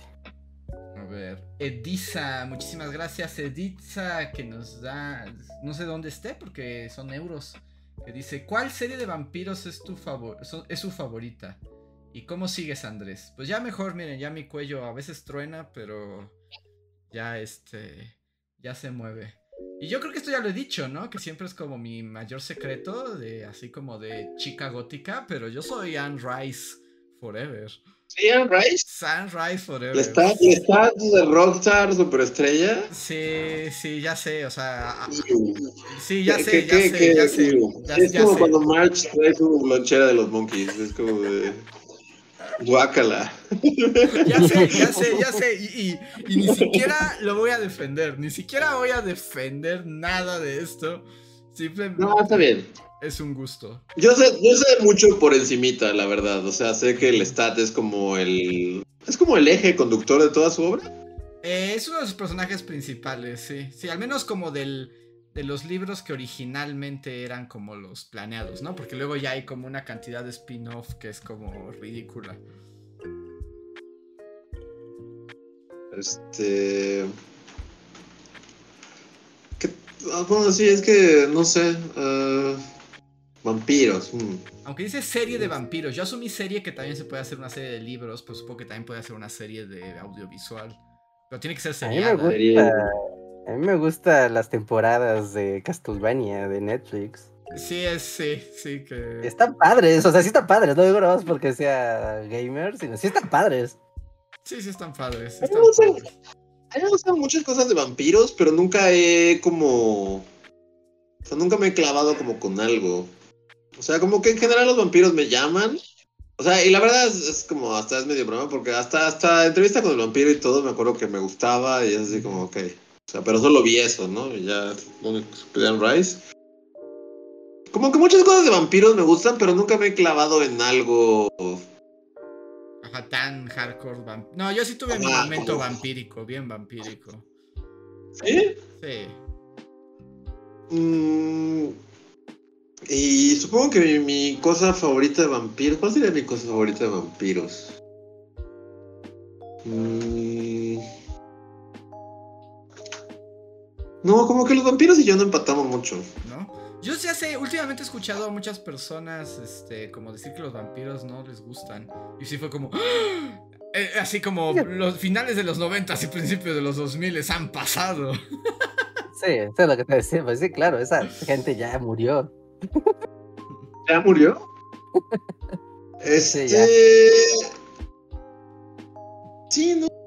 No, váyanse a escuchar Nightwish a otro lado. Yo me acuerdo que, por ejemplo, Inframundo me gustaba. Ándale, uh, Inframundo mi onda de... También está Edgy, adolescente. Pero, sí, también, pero sí cuenta. Me gustaba Inframundo. Eh... Sí. De nuevo citaré esa película en la que sale este Bill Paxton, vampiro. Near Dark. Que es como, es como un buen enfoque vampiro, porque siempre los vampiros, y es algo como... Como que siempre los vampiros son muy nice y tienen castillos. y, también, o sea... Ajá. Y todos como que viven una vida así como, o sea, todos son súper millonarios y, tienen súbditos y, castillos y sociedades secretas y... Y esta película de Near Dark eh, es como de... No, o sea, los vampiros serían como... Como, unos vagabundos ahí súper horribles. Sí, pues son unos viven, viven, son como... Son varios vampiros y como que cada uno es de un tiempo distinto, entonces hay uno que fue de la guerra civil, ¿no? Y hay otra que fue como de principios del siglo XX. Y hay uno que es un niño, entonces, igual que como con Kristen Dunst, ¿no? En entrevista con vampiro. Entonces tiene como ese conflicto de es un, es un niño que tiene como mil años, pero sigue viéndose como un niño. Ajá. Y, y todos viven, o sea, todos eh, viven juntos como una familia súper infeliz y horrible y miserable y súper perdedora. Y viven en una caravan, ¿no? Como en una casa rodante. Y, y, su vida es horrible. Es así como de... Suena una pesadilla, pero eso es más realista a somos tenemos nuestro castillo y sus vidas secretas y como controlamos todo es como de no o sea si hubiera vampiros en la vida real serían un montón de perdedores en una casa rodante que odian cada segundo de su existencia y, y, tienen que matar humanos solo porque pues tienen que hacerlo porque pues de eso se alimentan no entonces Creo que ya la había recomendado esta película, pero la recomendaré otra vez. Es como de. Ese es mi, mi enfoque vampiro más. como el que más me gusta. Como de, claro, serían, serían un montón de gente súper infeliz y horrible. Ok. Los vampiros, como que tienen mucha similitud por los vampiros de Vampiro la Mascarada. Que existen como todos los clanes y también pues están desde los que son ghouls y están ahí en las coladeras medio viviendo y todo lo que hay en medio hasta llegar a los elites. Y que son así lo más bello y fancy del mundo, hasta los que son acá, güey, que les gusta tener casi casi su club de la pelea y son vagabundos peleando, peleando por las calles, solo robando porque pueden. Las novelas de Vampiro la Mascarada, que son muchísimas, también están, están chidas. O, ¿sabes qué vampiro me vino a la mente? Que es un vampiro padre, raro, pero padre, el vampiro de Predicador. De la, de la novela gráfica de Predicador, casi del vampiro, está muy padre ese vampiro. Y sí es como de, wow, es el vampiro más hijo de perra del mundo. Pero en perspectiva no es como muy edgy noventas. Soy el Predicador es el más edgy del universo. Predicador es como, puedo ser más edgy, no lo creo. Vamos a pelear en un bar Pero bueno, éramos, éramos este, jóvenes cuando eso estaba de moda y entonces se, se se justifica que nos guste. Tener en un bar a mano limpia junto con un vampiro siempre será algo. Ajá. Muy bien. Siguiente super chat. Por ahí solo alguien pregunta, este, bueno, alguien pregunta, la película se llama Near Dark. Near Dark, 1987. Y no sé cómo se llama en español. seguro debe tener un nombre así como una las flipantes aventuras de los vampiros. En la camioneta. Pero así, así la encuentran. Espera, perdí aquí un momento mi lista. Ok. Eh, Daniel, que yo creo que no nos va a dar tiempo de hablar de esto como completo, justo porque ya se mencionó, pero dice que raro, usualmente es Israel quien le pega a Palestina. Es muy mediático, ¿no? Cuando, cuando Palestina hace, pues normalmente son como atentados y, ya sabes, carros bomba, cosas así. ¿No? Y cuando lo hace Israel, pues suelen ser como más espectacular, así de mandamos chorro de misiles. Y hicimos unos condominios en un lugar prohibido y después pusimos un chorro de granaderos y matamos a todos. Who cares? Miren qué bonitos edificios. Sí, es como... cuestión de perspectivas. Sí, es un tema... Eh, es un tema muy mediático, ¿no? Y desde hace mucho tiempo, eso es bien difícil. Darle lectura al tema de Palestina y de Israel es como todo menos fácil. No, sí, no, no. Es como tema histórico complicado. A ver. El siguiente super chat, Orlando Ruiz. Muchas gracias, Orlando. Dice: Bullies, ¿quién de estos tres es su favorito de los compositores de score para cine? ¿John Williams, John Williams, Hans Zimmer o Danny Elfman? Eh, Yo diría John Williams. ¿Solo de esos tres? Solo de esos tres. Sí, es que John Williams. Aunque John Williams. Sí, o sea, obviamente. Sí, John Williams, ¿no? Yo diría John Williams, porque Hans Zimmer me, o sea, me cansa con sus... Hans Zimmer yo lo odio un poco. Yo un poco lo odio, mucha gente le gusta, pero de todos ellos, él me molesta mucho. Porque sí, todo es como de... Es como... como si quieres ver cosas así grandes, cosas titánicas, le hablas a Hans Zimmer. Es como, mira, aquí hay una nave especial gigante. y es como. Mira un edificio que viene a caer sobre ti. Y por ejemplo, a mí, Danny Elfman me gusta, pero ya hemos dicho, es siempre lo mismo, son jijus, jijus, jajaja, ¿no? De todo el tiempo.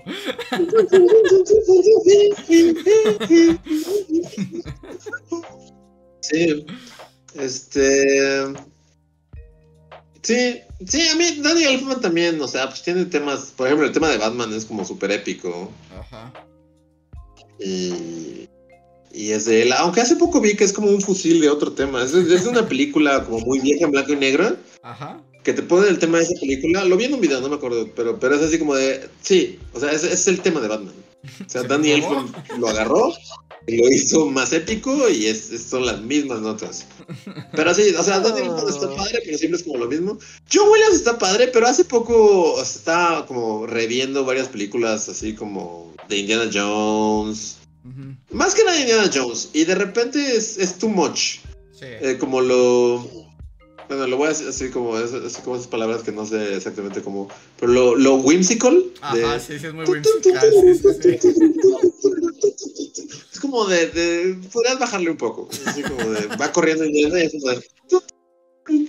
Es como de. Pero pues sí, o sea, tiene todos los temas épicos. O sea, tiene la cultura Indiana Jones, pues, tiene Star Wars, tiene Indiana Jones, tiene Jurassic Park, tiene E.T., tiene todo, es así como de... Sí, John Williams, sin duda. Pero sí, pero siento que por ejemplo tiene más y...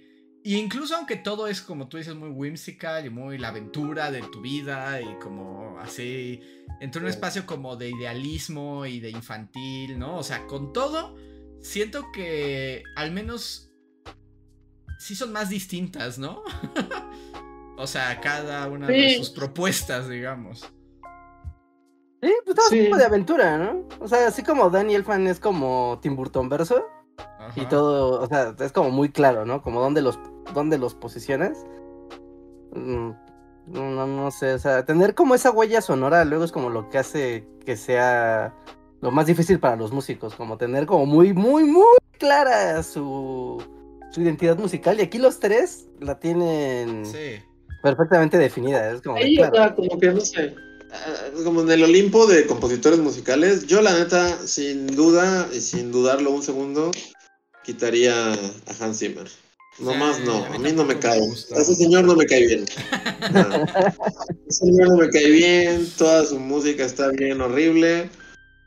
Y ya antes de, de a Hans Zimmer, o sea, no sé, pondría.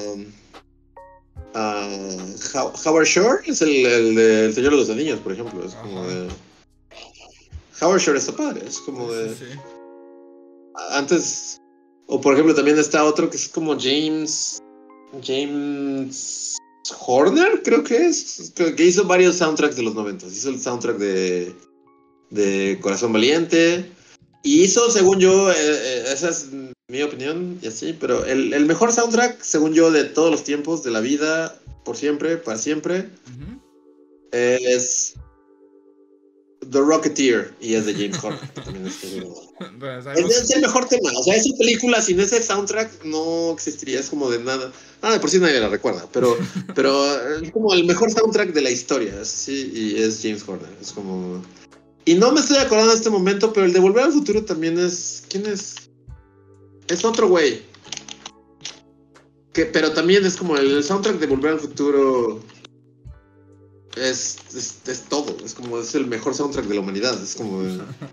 es un gran soundtrack, sí. Eh, y es Alan Silvestri. Entonces yo antes pondría a Alan Silvestri, a James Horner y a Howard Shore antes que a ¿Quién dijeron? A este, Hans Zimmer. A Hans Zimmer. Hans Zimmer, bu. Hans Zimmer, bu por siempre.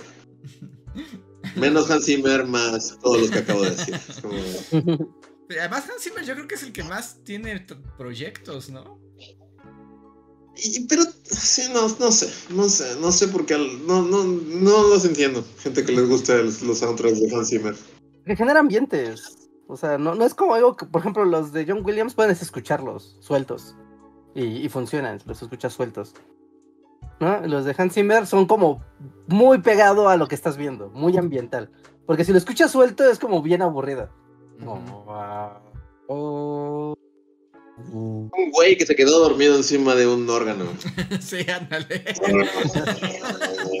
un güey dormido también con una tuba. Oh, oh. Sí, sí, sí. Sí, es horrible. Sí, sí, sí, tienen tiene su, su, cosa. A ver. Lugu Roji, muchísimas gracias. Dice, la feria del libro. ¿Van a ir? Siento que luego se pasan de buena gente leyendo mensajes así como este, jaja. Eh, no, sí, no, no vamos a ir. Eh, o sea, nosotros como invitados no, pero supongo que está preguntando como de si te vas a dar una vuelta por la feria del libro. Este, no creo, porque no, no. ¿Pero no la sabotearon o algo porque algo de algo? Pero aquí, bueno, yo ya estoy medio... ¿Estamos hablando de la Feria del Libro de la ciudad, la de minería? ¿O estamos hablando de la Feria del Libro de Guadalajara, que es a fin de año? Sí, la Feria del Libro de Ciudad de México, ¿no? De Ciudad de México.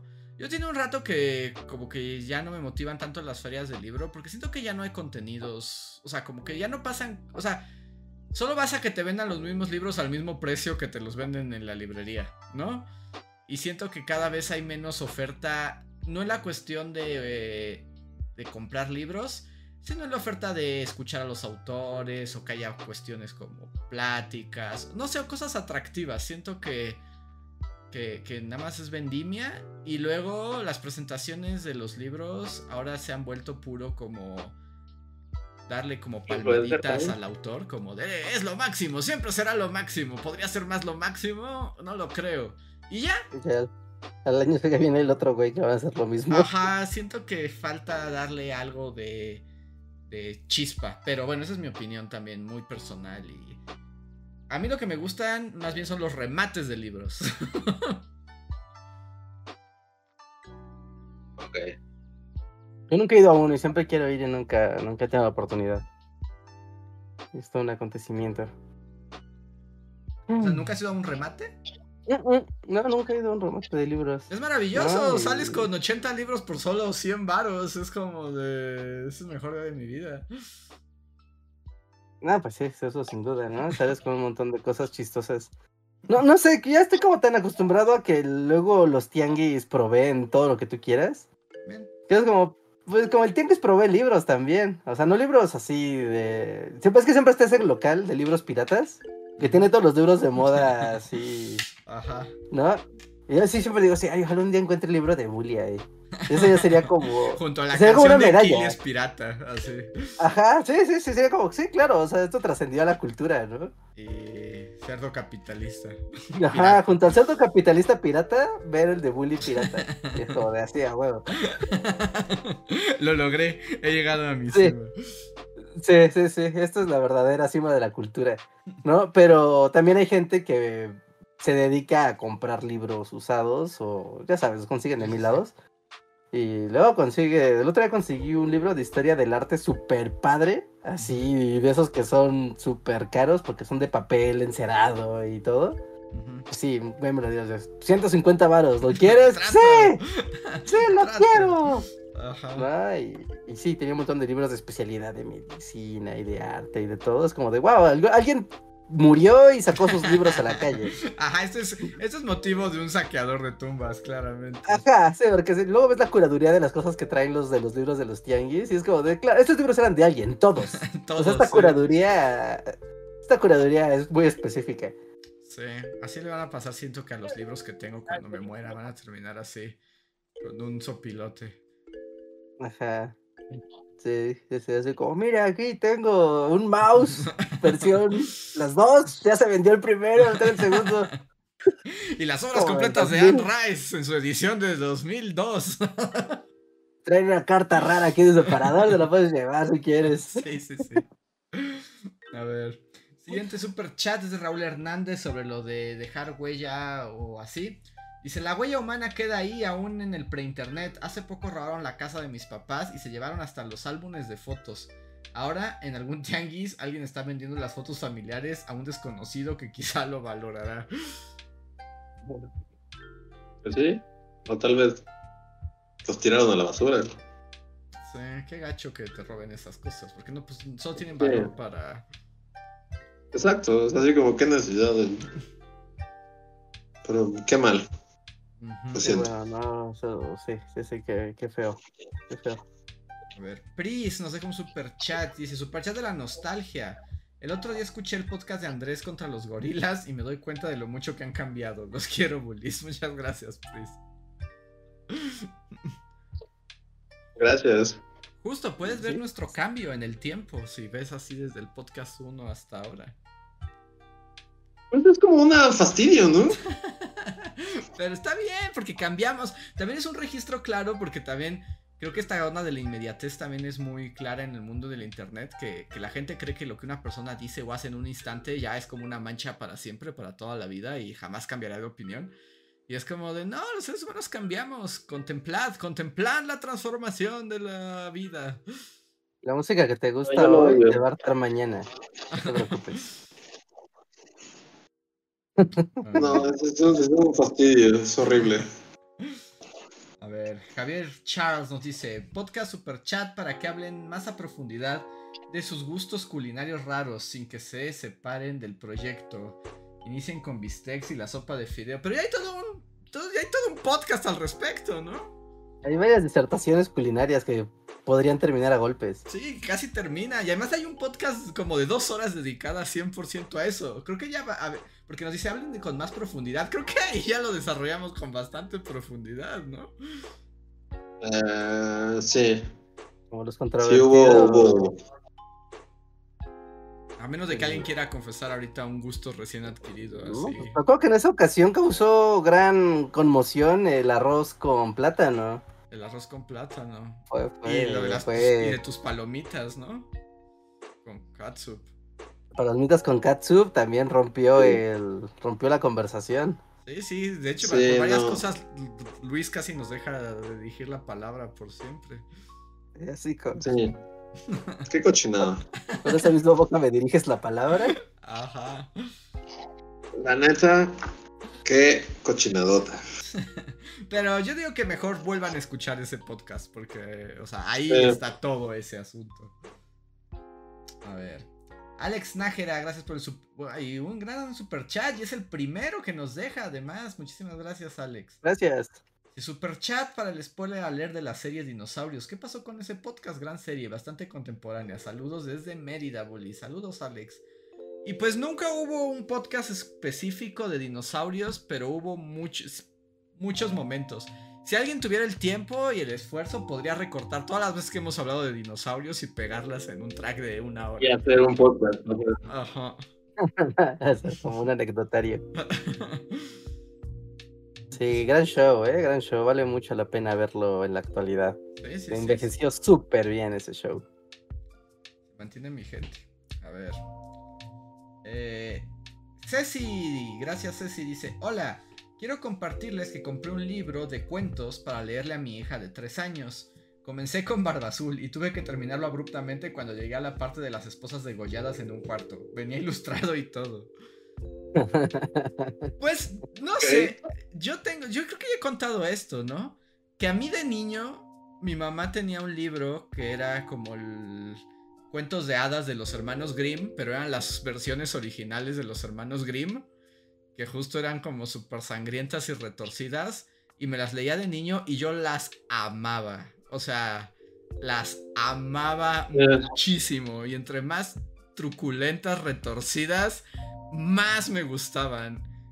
Yo sé que Barba Azul está muy intenso, no es de los Grimm, pero es como, es muy intensa la historia de Barba Azul da mucho miedo, pero ese es el punto, ¿no? O sea, o sea, cuando lees Barba Azul no es para que digas qué gran hombre.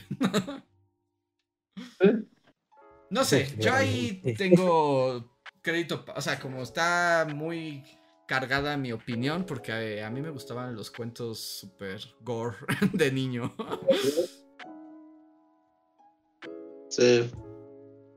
Sí, siento que de niño, o sea, está padre que te traumaticen con cosas.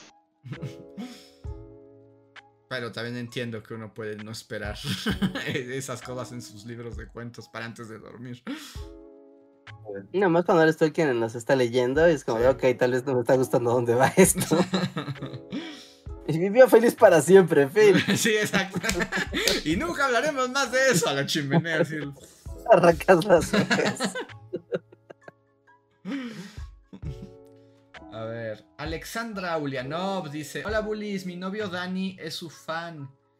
Eh, lo podrían felicitar por su cumpleaños. No quiso celebrar porque dice que se siente viejito y ni pastel hubo. Claro, felicidades, Dani. Muchísimas felicidades. Felicidades. Bien, felicidades, felicidades. Todos nos hacemos viejos en esta línea del tiempo. Es una y vamos todos ahí. Felicidades. Así es. Come pastel. Come pastel, sí, come pastel. Es una oportunidad para comer pastel, no la dejes pasar. A ver, Alfonso Fajardo, muchas gracias. Dice, saludos, los conozco. También su primer super chat, muchísimas gracias, Alfonso. Dice, saludos, los conozco desde hace como 10 años y en estos, en estas semanas el podcast ha hecho mi doctorado más ameno y agradable. Besos desde Monreal. Saludos hasta allá y qué alegría hacerte menos pesado el doctorado. Sí. ¿Hasta Montreal?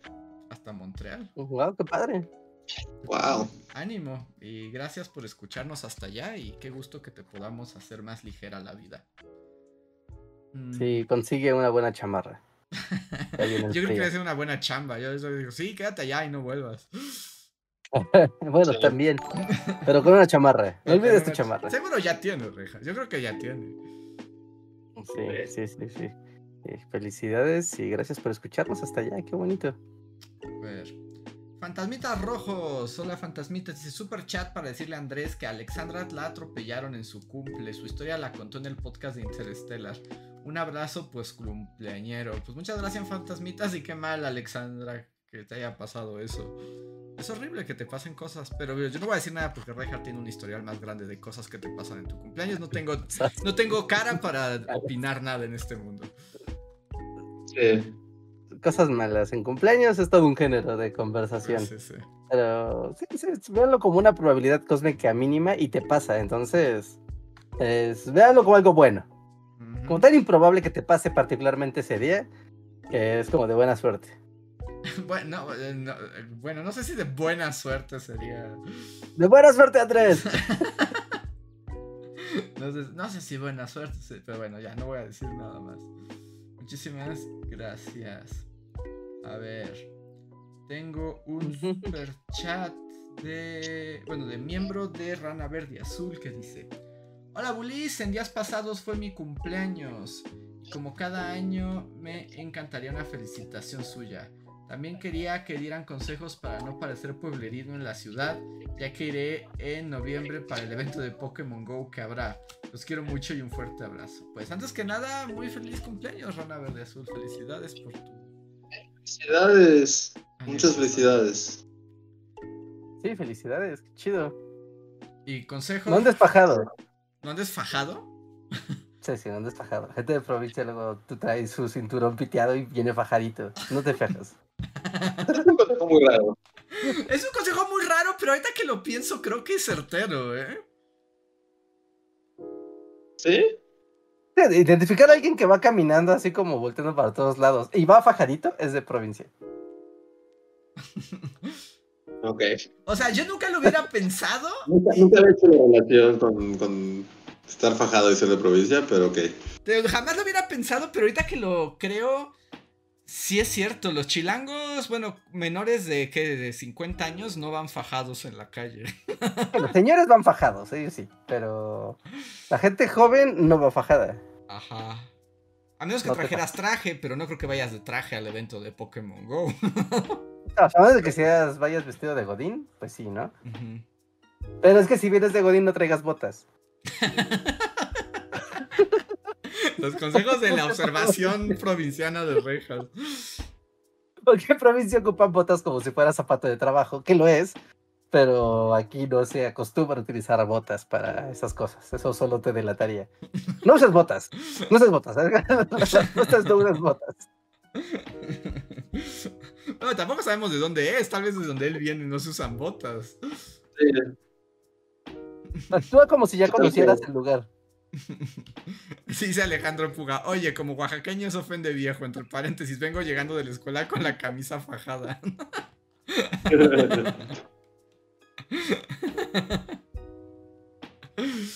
o sea, como que yo nunca hubiera pensado en eso, pero ahora que lo mencionas, creo que sí, creo que es verdad. Eso es cuestión de, de, observar. La, en la central camionera te fijas en esas cosas. La gente que viene de visita a la ciudad y la gente que viene de regreso a su hogar. Es claramente detectable. Sí. Pues ahí está. Muchísimas gracias, Rana Verde Azul. Tengo aquí.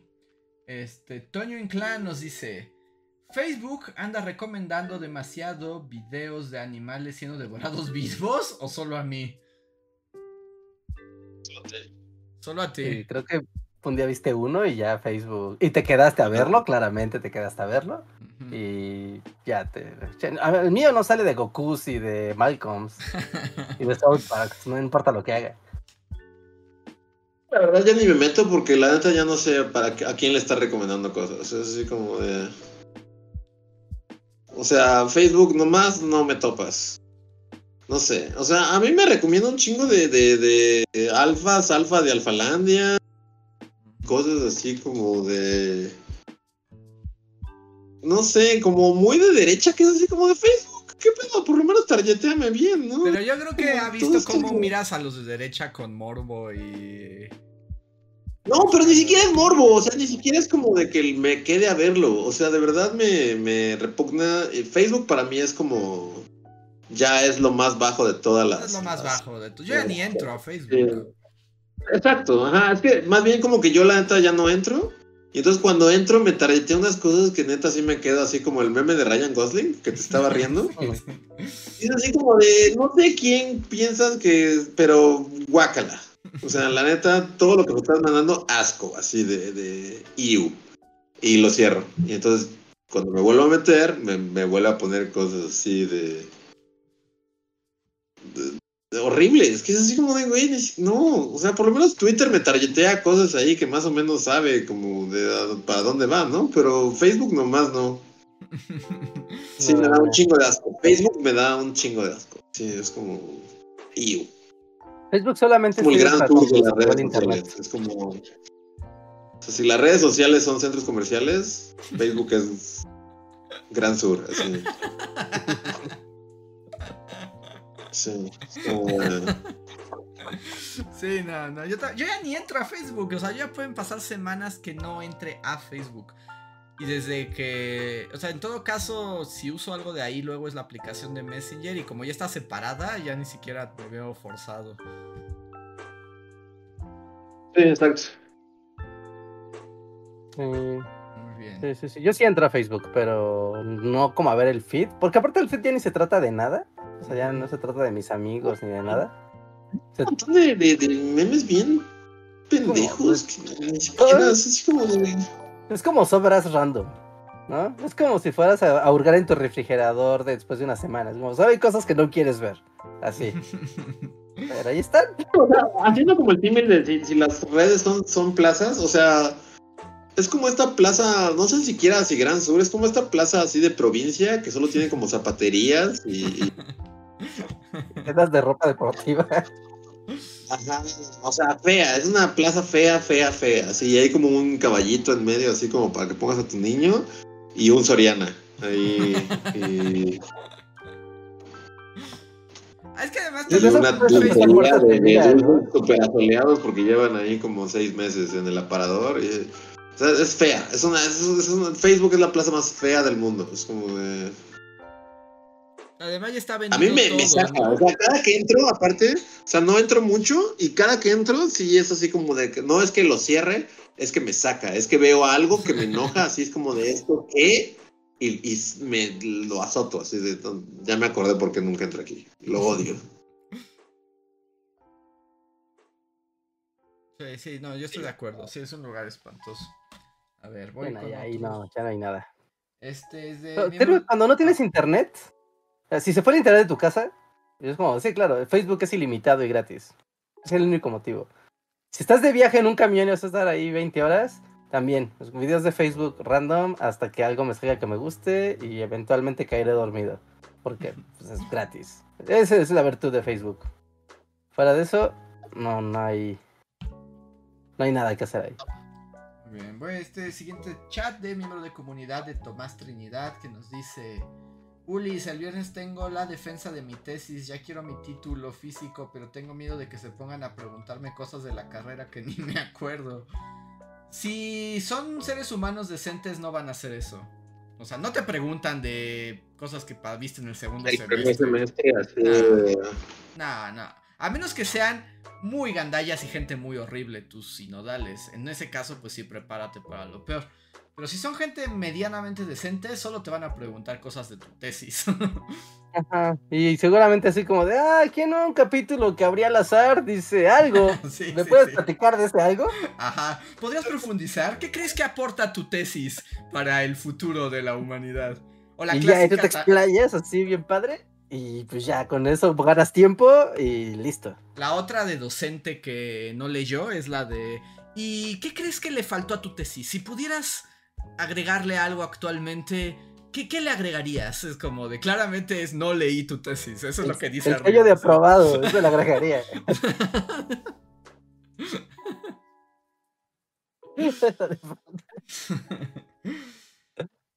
A ver. Y tengo un super chat de Daring que dice: Amigos, llegó el Spooky Time. Help. Aunque no soy fan de Iñárritu, noté que tiendo a poner a mis trabajos títulos con subtítulo como lo hace él, jaja. No quiero ser pretencioso, por data soy músico. Ah, lo eres. ¿Lo eres ya? ¿Si pones subtítulos? O sea, está bien, está bien. No tiene nada de malo, pero lo eres. Si pones así como de Birdman o la inevitable lentitud del ser. No sé, ¿por qué hace eso Iñárritu? Porque es un viejo pretencioso. La exuberante cualidad de la ignorancia del ser. Es como de. Está bien aplicado, cosa que es difícil, está padre, pero es muy difícil que quede así. Como, y, habría que ver específico, porque además Daring nos dice que él es músico, o sea, pero la pregunta es, ¿a tus trabajos les pones subtítulos en qué sentido? O sea, como estudias música y tus trabajos tienen subtítulos, en ese caso no le veo problema. O tus obras son como Sinfonía para el Nuevo Mundo o la inefable cantidad. O sea, eso sí podría ser pretencioso, pero no lo sé porque no sé el contexto específico.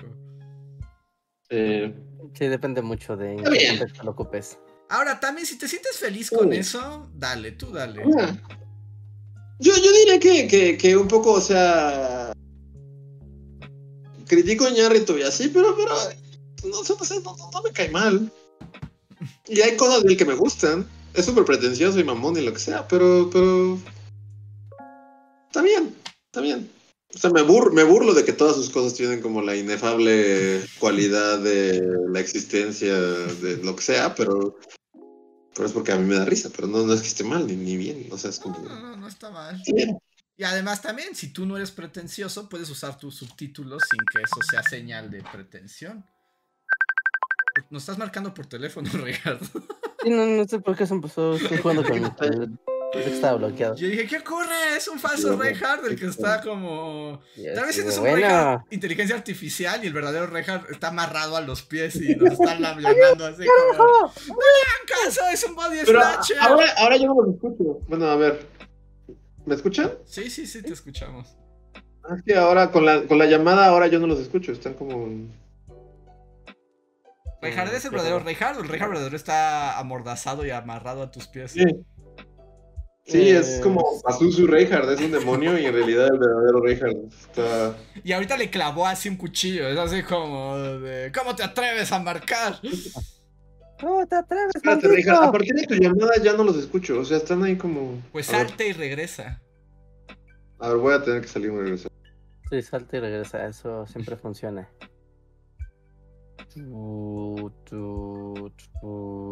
Santo Dios, ya son las 11.10. Yo creo que apenas íbamos bien de tiempo. Ya llegamos. No, ya. Pasó su Reinhardt. Destruyó todo. Ajá. Ah, y ahora está en un laboratorio secreto. Ajá. Un laboratorio de policía. El verdadero Reinhardt está en un sótano así, esto es como una especie como de body snatcher Reinhardt así. Sí, y te digo que siento que está a sus pies, o sea, a sus pies está el verdadero Reinhardt. Y por eso consiguió el teléfono y nos marcó para pedir ayuda, pero... Deja de patalear. Pero sí, ya, ya es muy tarde. Ya es muy tarde, pues hasta aquí llegamos amigos. Hasta aquí llegamos. Muchísimas gracias por escucharnos una vez más. Espero la hayan pasado bien con estos que nuevamente creo que lo logramos. Deprimimos a la banda y la hicimos reír al mismo tiempo. Que por cierto yo pregunté en una encuesta si a la gente le gustaba la idea de dejar registro de sus vidas. Y pues está, bueno, el 61% dice que sí y el 39% no. O sea, es una, sí es un tema, ¿no? si no, no es un anime. Si no, no está muy marcado. Sí, sí, sí. Creo que el otro día yo vi ese como ese fenómeno, creo que curioso, porque eh, en las escuelas ahorita como que, chavos, ustedes traen el chip acá como integrado, ¿no? Entonces les va a gustar hacer un video explicando lo de la exposición de la célula. Hagan un TikTok así como ustedes saben. Y es como, güey, o sea, dos niños van a querer hacer el video. Tres van a decir, yo no quiero hacer un video en internet y salir y decir que estoy hablando de la célula, me está jodiendo. Sí, yo hoy en día diría que todos los niños van a hacer el video como... O sea, tal vez en el pasado un poco pensaría así, pero ahora como que más bien los niños no pueden pensar de otra manera, que no sea como voy a hacer un video. Hay niños que no tienen TikTok y hagan contenido pues yo, desde mi perspectiva ya no sé nada porque tengo 10.000 años.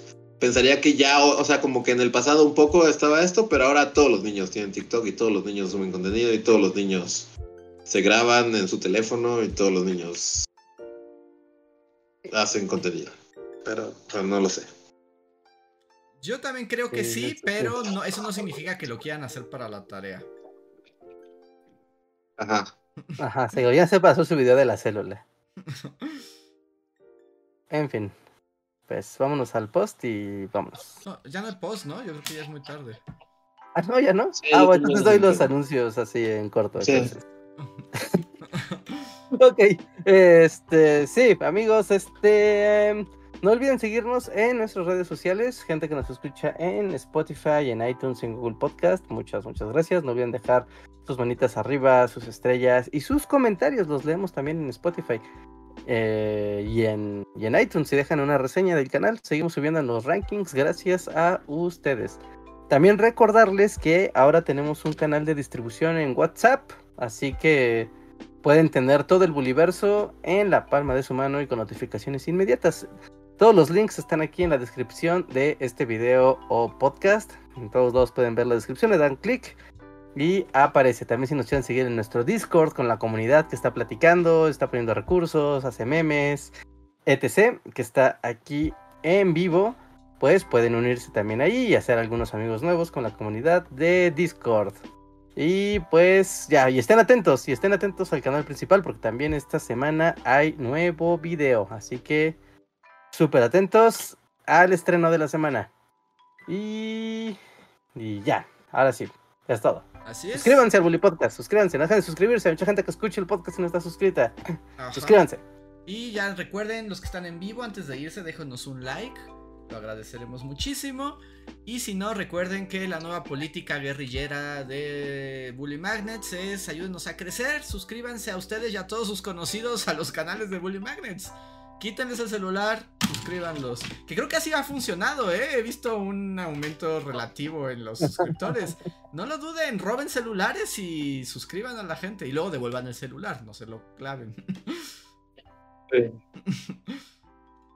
Así, la próxima vez que vayan a una fiesta, le piden a la gente su celular y dije, déjame ver algo y les ¡zas! suscripción a Bully Magnets. Y está, lo suscribes a Bully.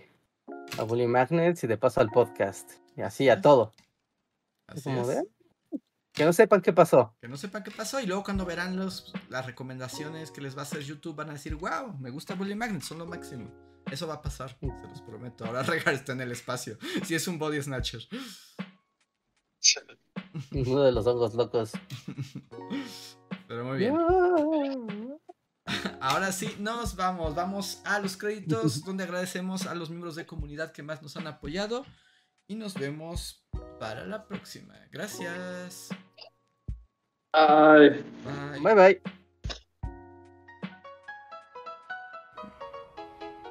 Síguenos en Facebook, Twitter y YouTube con el usuario Bully Magnets. También suscríbete a nuestro podcast en iTunes y en la app de Mixler para tener lo más nuevo de nuestros contenidos siempre a la mano. Deja tus comentarios, suscríbete, compártenos con tus amigos y recuerda, Bully Magnets, donde la historia en verdad es divertida.